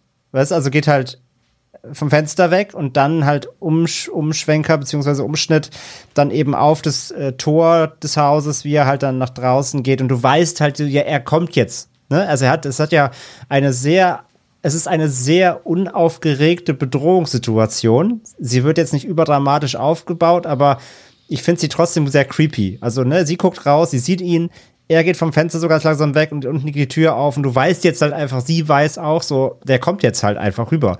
Ähm, Finde ich super scary, coole Szene. Und dann natürlich einfach das äh, finale Finale äh, mit letztendlich dem, äh, dem Biss. Das, äh, ist ja quasi auch das einzige Mal, dass im Film wirklich, äh, er wirklich jemanden so auf ganz Vampir, vampirische Art jemanden beißt. Ähm, mit dann natürlich auch dem, dann dem, dem sengenden Abschied äh, durch die, eben die Sonne. Also das ist der ganze Aufbau mit, mit, mit diesem Gegenüberstehen der Häuser mit rüber, dann bis rübergehen und letztendlich verbrennen, so dass diese, diese ganze, äh, dieser ganze Szenenaufbau ist, finde ich schon eigentlich doch das Highlight des Films, ja. Pascal, wie findest du das Ende? Würde ich auch sagen, ist mit, ist das Highlight tatsächlich für mich auch. Weil wir hier die, finde ich, eindrucksvollsten, neben der Schifffahrt meinetwegen, die eindrucksvollsten Orlog-Bilder bekommen und halt dann auch, ja, ein Spezialeffekt und einfach ähm, ein schönes Bild. Also es ist halt wirklich, muss ich auch sagen, wenn er dann da steht und die Sonne ihn halt einmal so weg auslöscht, ist es, ähm, da hat sogar dieser natürlich super triviale und auch auf der einen Seite fast schon wieder unfreiwillig komische Spezialeffekt, weil dann ja auch unten die so noch so ein kleines räucherndes, irgendwie so ein, keine Ahnung, ob sie dann ein paar Rauch, Räucherstäbchen angezündet haben. Das ist ja irgendwie auch schon wieder ganz witzig, hat aber dann fast schon wieder was, oder nicht nur fast, hat schon so was arziges, kunstwertvolles. I don't know, keine Ahnung, ich kann es gerade nicht besser beschreiben, tut mir leid, aber finde ich gut, gefällt mir. Ähm, ja, doch, das Finale ist schön. Ich fand auch dieses einfach, ähm, das war auch einfach viel interessanter. Ne? Das war nicht diese Begegnung Hutter und, und Orlok, sondern es war wirklich Ellen und Orlok auch schon ab dem Moment, in dem sie nachts dort erwacht und auf einmal diese, ja, kann man das so sagen, dass sie, dass sie eine Verbindung spürt zu Orlok in dem Moment, als sie da nachts aufwacht, als äh, Orlok äh, ihren Mann angreift? Schon, ne? Also so Ja, wirkte es ja, auf jeden ja, Fall. Es wird nicht definitiv. begründet, Sie- aber es wirkte so. Genau, ich, ich soll ja auch so symbolisieren, dass sie quasi ihn rettet, im Sinne davon, dass die Verbindung dann auch wieder in Orlok schon dazu Ja. führt, dass er ihn nicht ähm, snackt. Ja, das ist auf jeden Fall der, der deutlich bessere Teil des Films für mich jetzt. Also dieses, äh, dieses äh, ja, Duo letztendlich. Ja, ja, Duo nicht, aber das äh, eigentliche Protagonist, Protagonistin, Antagonist äh, äh, was hier aufgebaut wird. Ja, ähm, es ist äh, schwierig. Also wenn, äh, guck mal, ich bin jetzt schon fast mehr ins Loben gekommen, als ich eigentlich wollte ähm, jetzt in dieser Besprechung und daran merkt man halt auch wieder diese, diese Diskrepanz. Ich wünschte, der Film hätte mir so gut gefallen, wie ich über ihn rede, teilweise hier. Aber es ist eben so, dass der Unterhaltungsfaktor für mich, und das ist ja letztendlich für mich der Hauptgrund, warum ich im Film gucke, ich möchte unterhalten werden und ich möchte in, in Welten eintauchen, ich will äh, Bilder sehen, die mich faszinieren, ich will Töne hören, die mich äh, begeistern, ich will Scha äh, Schauspielleistungen sehen, die mich irgendwie ergreifen. Und äh, das, ja, das tut mir so leid irgendwie, aber das hat mir der Film nur mittelmäßig geboten, muss ich ehrlich so sagen, wie es ist. Also da äh, bin ich jetzt vielleicht auch ein Kulturbanause in dieser Hinsicht, aber das äh, hat, also der Film kam mir auch sehr lang vor, er war, fühlte sich langatmig an für mich. Der hat mir keinen Spaß gemacht in dem Sinne. Wie gesagt, hat, ohne Frage, das haben wir, glaube ich, auch trotzdem herauskristallisiert, hat seine beeindruckenden Momente. Aber ich kann, André, irgendwie nicht sagen, dass ich eine wirklich gute Zeit hatte mit dem Film.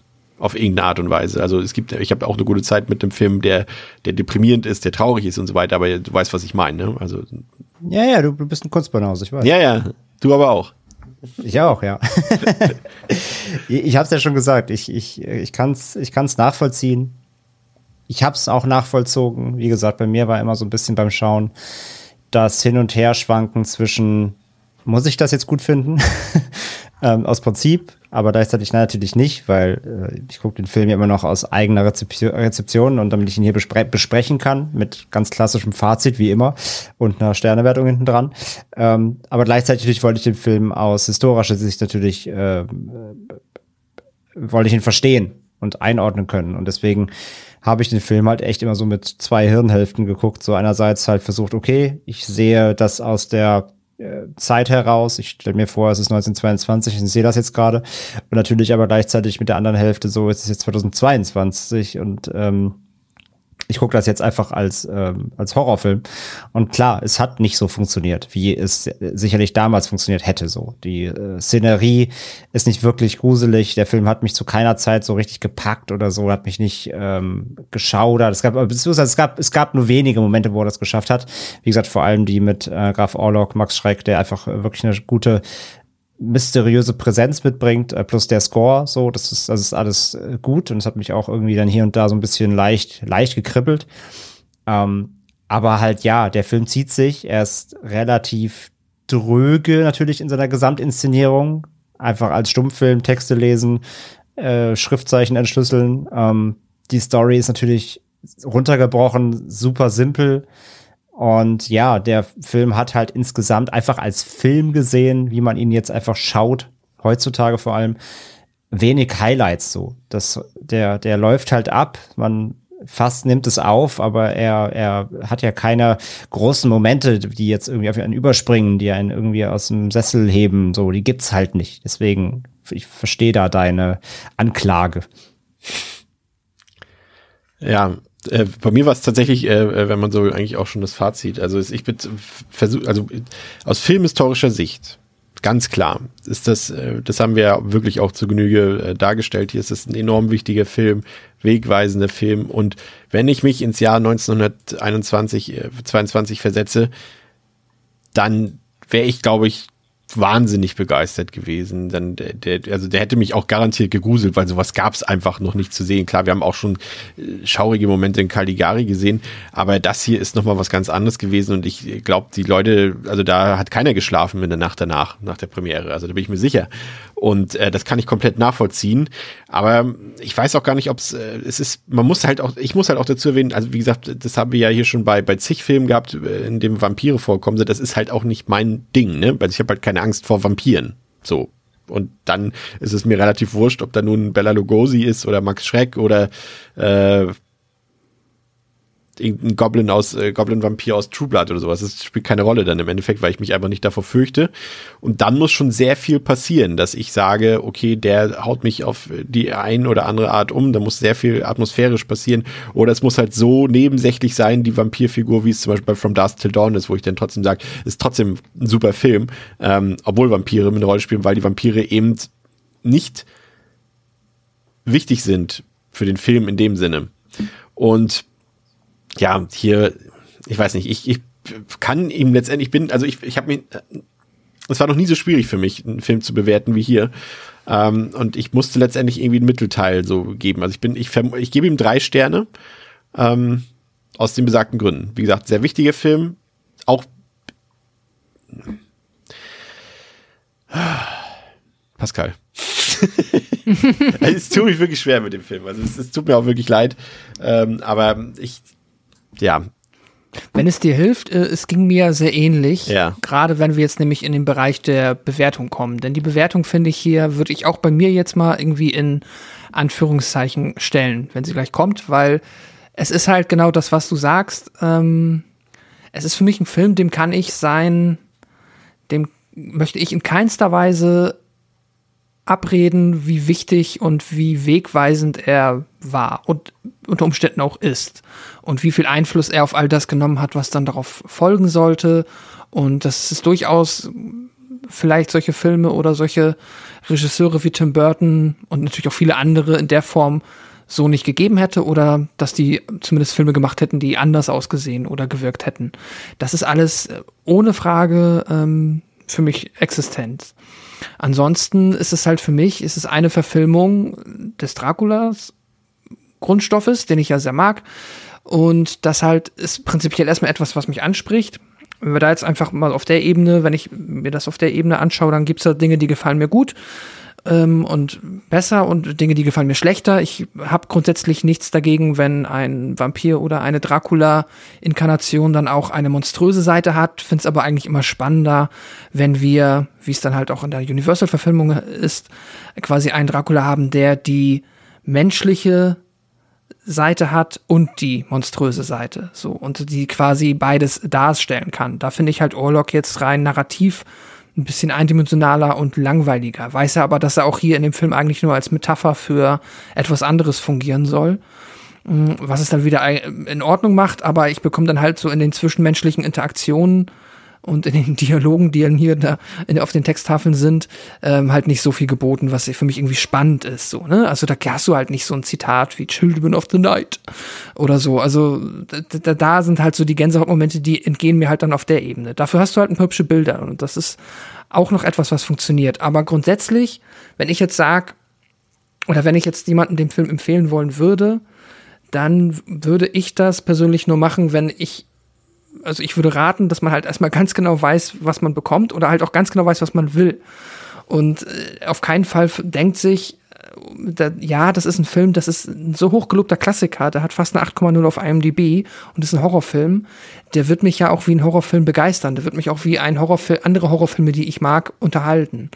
Das äh, funktioniert für mich so nicht. Was aber gut funktionieren kann, ist es halt, wenn du sagst, ich habe irgendwie, ist es keine Ahnung, es ist Halloween, ich mache einen Filmabend, wir gucken sechs, sieben Klassiker von, fangen bei Nosferatu an, gehen über Universal, über einen Hammer-Film, landen später dann, keine Ahnung, bei äh, in den 70ern, 80ern, gucken da noch ein paar campige B-Movies und äh, du benutzt diesen Film so als ein Puzzlestück in so einem, in so einem, ja, so einem Themenabend. Da hätte ich auch tatsächlich, da würde ich den Film auch noch mal gucken. Da hätte ich kein Problem mit. Da wird er, glaube ich, für mich auch gut funktionieren. Da wird man sich das irgendwie, könnte man das genießen, das wäre schön, aber jetzt so rein als ein Film, der mich halt wirklich unterhalten soll, tut er das nicht. Und als Dracula, als Verfilmung des Dracula-Stoffes ist es für mich Mittelmaß. Ähm, ja, und jetzt bei der Bewertung, ich habe auch überlegt, irgendwo, man, ich meine, eine Bewertung ist fast schon wieder auch egal bei so einem Film, weil hm. es ist, müsste ihn entweder zweimal bewerten, im Sinne von, ich bewerte einmal, wie wichtig und relevant der Film war ja, für ja. alles das, was dann gefolgt ist, und dann bewerte ich ihn nochmal dafür, wie viel Spaß ich mit dem Film hatte. Und das sind halt wirklich Unterschiede. Deswegen bin ich da summa summarum dann auch bei einer 3, aber das ist halt wiederum eigentlich nicht aussagekräftig. So, also eine 3 in großen Anführungszeichen, ähm, ja, ich hoffe, das hat irgendwo Sinn ergeben. ist nicht so einfach. Das äh, werden wir nochmal erläutern, wenn wir irgendwann das, äh, die Werner Herzog-Version von Nosferatu besprechen. André, äh, wolltest du noch was ergänzen zu deinem Fazit? Ja, nicht viel. Also habe ich ja auch schon alles gesagt. Also, wie gesagt, es ist, es ist, ich habe auch halt versucht, eben so eine Mischung aus beiden zu finden letztendlich. Also ich bin bei dreieinhalb Sternen. Ähm, aber ja, wie gesagt, es ist halt e-, eine Hälfte, oh, wie Pascal sagt, habe ich damit Spaß gehabt. Wie hat es für mich als Film gewirkt? Und wie kann ich das eben zeitgenössisch, zeithistorisch äh, einordnen, dann lande ich halt bei einer dreieinhalb so. Das ist, wie, wie Pascal auch sagt, ist halt nicht aussagekräftig. Ne? Also nee. klar verdient der Film als zeithistorisches Objekt eigentlich fünf von fünf und hatte ich damit Spaß, naja, zwei. ja, das ähm, ist, ja, das ist aber genau die ne? Zusammenfassung. Ja. Aber deswegen gebe ich ihm halt dreieinhalb so. Also er, er hat, er hat ich mag die Sets so, ich mag die, ich mag diese theatralischen Sets, diese theateresken Sets. Ähm, ich mag die Bildsprache, über die wir viel geredet haben, ne? Was gerade was Chris gesagt hat mit den Torbögen und so weiter. Ich mag diese ganze Stilistik. Ähm, Max Schreck als Graf Orlok ist halt super, ähm, ist für mich das Highlight des Films, seine Präsenz, wie er sich bewegt. Ähm, das, äh, da hat, der hat, der, da hat ab und zu mal ein bisschen so ge gegruselt oder leichte Gänsehaut, so ein bisschen kam hoch, ähm, einfach weil er, weil er so eine, so eine, so ein, so ein ja, so einen anderen Vampir abgibt. Ne? Also wie gesagt, alles, was wir danach kannten, hat entweder, ist, entweder ist es komplett monströs oder eben diese Gentleman-Vampir eher. Und ähm, er ist halt wirklich noch mal so der, der Urvampir, so wie man, wie man ihn so jetzt wirklich in der Ursuppe sich vorgestellt hat. Das mag ich schon ähm, gerne und dann hat er auch die Highlight-Szene auf seiner Seite. Ich mag halt Hutter überhaupt nicht, wie gesagt, Hauptcharakter Puh. Ähm, er, er dient halt, wie gesagt, nur dem, dem Narrativ so durchzuführen, aber er hat ja selber keine, keine geilen Szenen einfach und ist am Ende nicht mal derjenige, der, der das Verrat, also der Graf Orlok tötet, sondern es ist halt die Sonne.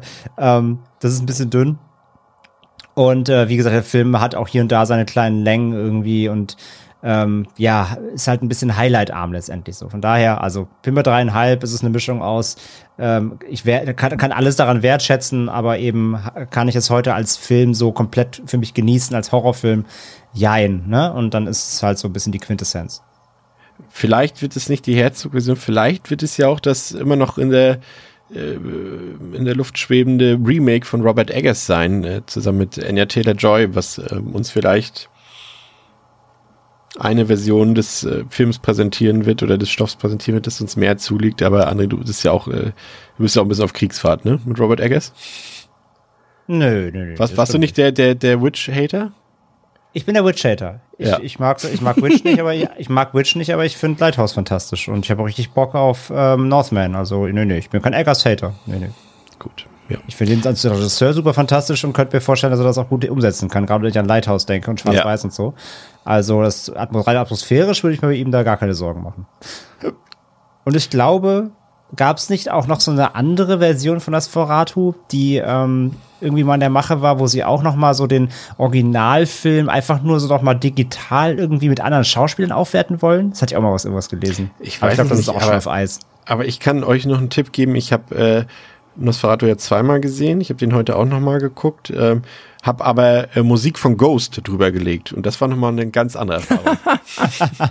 Sie hat perfekt gepasst, witzig. ohne, ohne Frage. Es war fantastisch. Äh, aber ja, das ist dann schon auch vielleicht. Das wird dann, das wird dann die Devil's. Demons Fan-Version, die bringen wir dann als Bootleg Ja. raus.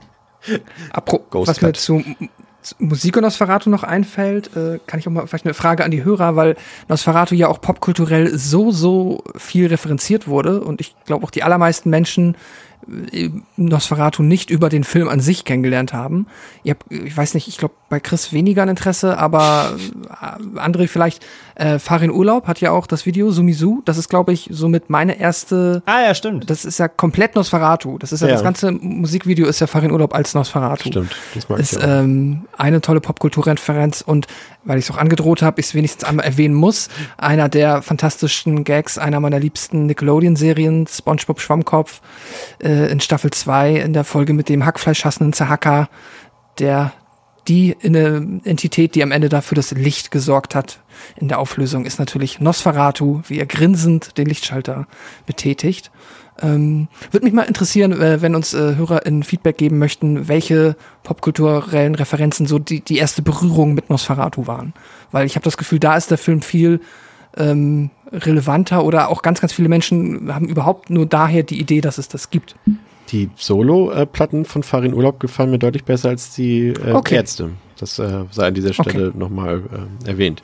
Ja, ähm, Ähm, ich will auch noch kurz äh, ergänzen. Gerne. Ich mag, ich mag, ich hasse es ja, wenn ich selber irgendwas in den Raum werfe und dann nicht sicher bin, was ich gesagt habe. Ich habe es noch kurz mal recherchiert. Äh, genau, es gab oder es gibt, es soll einen Film noch geben. Es gab ein Kickstarter-Projekt vom Regisseur David Lee Fisher von 2018. Der will Nosferatu The Vampire Lives machen, ein Remix des Films, des Originalfilms, ähm, digital überarbeitet, sodass quasi die, die, die Schauspieler austauscht. Ja, genau. Also es soll ein Digital Remix-Film werden mit neuen Schauspielern, aber der alte Film. war das das mit Doug Jones? Ja, genau. Und dafür hat er 2018 Kickstarter gesammelt, es wurde auch erfolgreich finanziert mit äh, 70.000 Dollar. Und es ist wohl laut einem Artikel immer noch in the making. Mal gucken, was früher kommt. Eggers oder Fischer. Ja, aber es ist wohl noch nicht vom Tisch, das Ding. Was auch noch ähm, relevant ist, ähm, ist der Film Shadow of the Vampire. Nee, The wäre ja Quatsch in dem Fall. Äh, Shadow of the Vampire. Ähm, das ja so ein bisschen eine Hommage ist an äh, die Produktionsgeschichte hinter Nosferatu. Da spielt ja, also da wird ja, ähm, Monau wird ja gespielt von ähm, John Malkovich, wenn ich mich nicht irre. Ich habe den Film leider nicht gesehen, würde ihn aber jetzt gerne sehen. Ähm, und äh, Willem Dafoe spielt auch mit und das ist quasi, ja, der bezieht sich halt eben auf den Dreh von Nosferatu und äh, da soll wohl jetzt vielleicht nicht ganz historisch korrekt sein, weil äh, Effie Mona da auch irgendwie ein bisschen, ja, egozentrisch dargestellt wird, was er wohl eventuell gar nicht war. Aber mich würde es auf jeden Fall mal interessieren und falls jemand von euch den Film gesehen hat, könnt ihr uns das natürlich auch mal schreiben, ob der ähm, empfehlenswert oder sehenswert ist.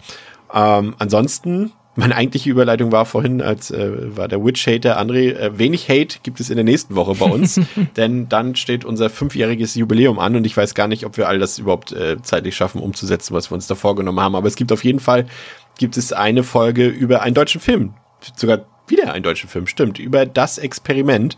Und da haben wir uns, endlich haben wir es mal geschafft, ähm, nachdem wir es ja schon eigentlich jahrelang geplant haben, dass er mal bei uns äh, gastiert, nämlich Sebastian Seidler von unserem Partner Podcast Projektionen. Und äh, da freue ich mich äh, besonders drauf, da freuen wir uns äh, besonders drauf. Und äh, wie gesagt, es ist unser fünfjähriger Geburtstag und äh, wenn alles klappt, äh, gibt es da noch eine kleine Vorab- oder Nachab-Show. Ähm, mit einem großen Quiz, ähm, wenn, ähm, ich ziehe mich da als Moderator raus, äh, wenn Pascal gegen André antritt im großen Devils and Demons äh, Quiz und äh, wir werden auch noch ein paar Rankings hier aufstellen über, weiß ich was, die besten Final Girls und Boys, die besten Slasher, die besten Filmkills und so weiter. Da habt ihr äh, mir schon ganz viele Vorschläge geschickt, äh, die wir hier schön zusammen auswerten werden. Also das wird ein äh, gelungenes Fest und äh, bis dahin wünschen wir euch eine schöne Zeit. Guckt Nosferatu auf Arte, äh, verflucht uns, äh, beleidigt uns äh, dafür, dass wir Kunstbanausen sind, das ist kein Problem. Ähm, da stehen wir drüber. Bis zum nächsten Mal bei Devils and Demons mit Pascal, mit André und mit Chris. Ciao. Tschüss. Ciao, ciao.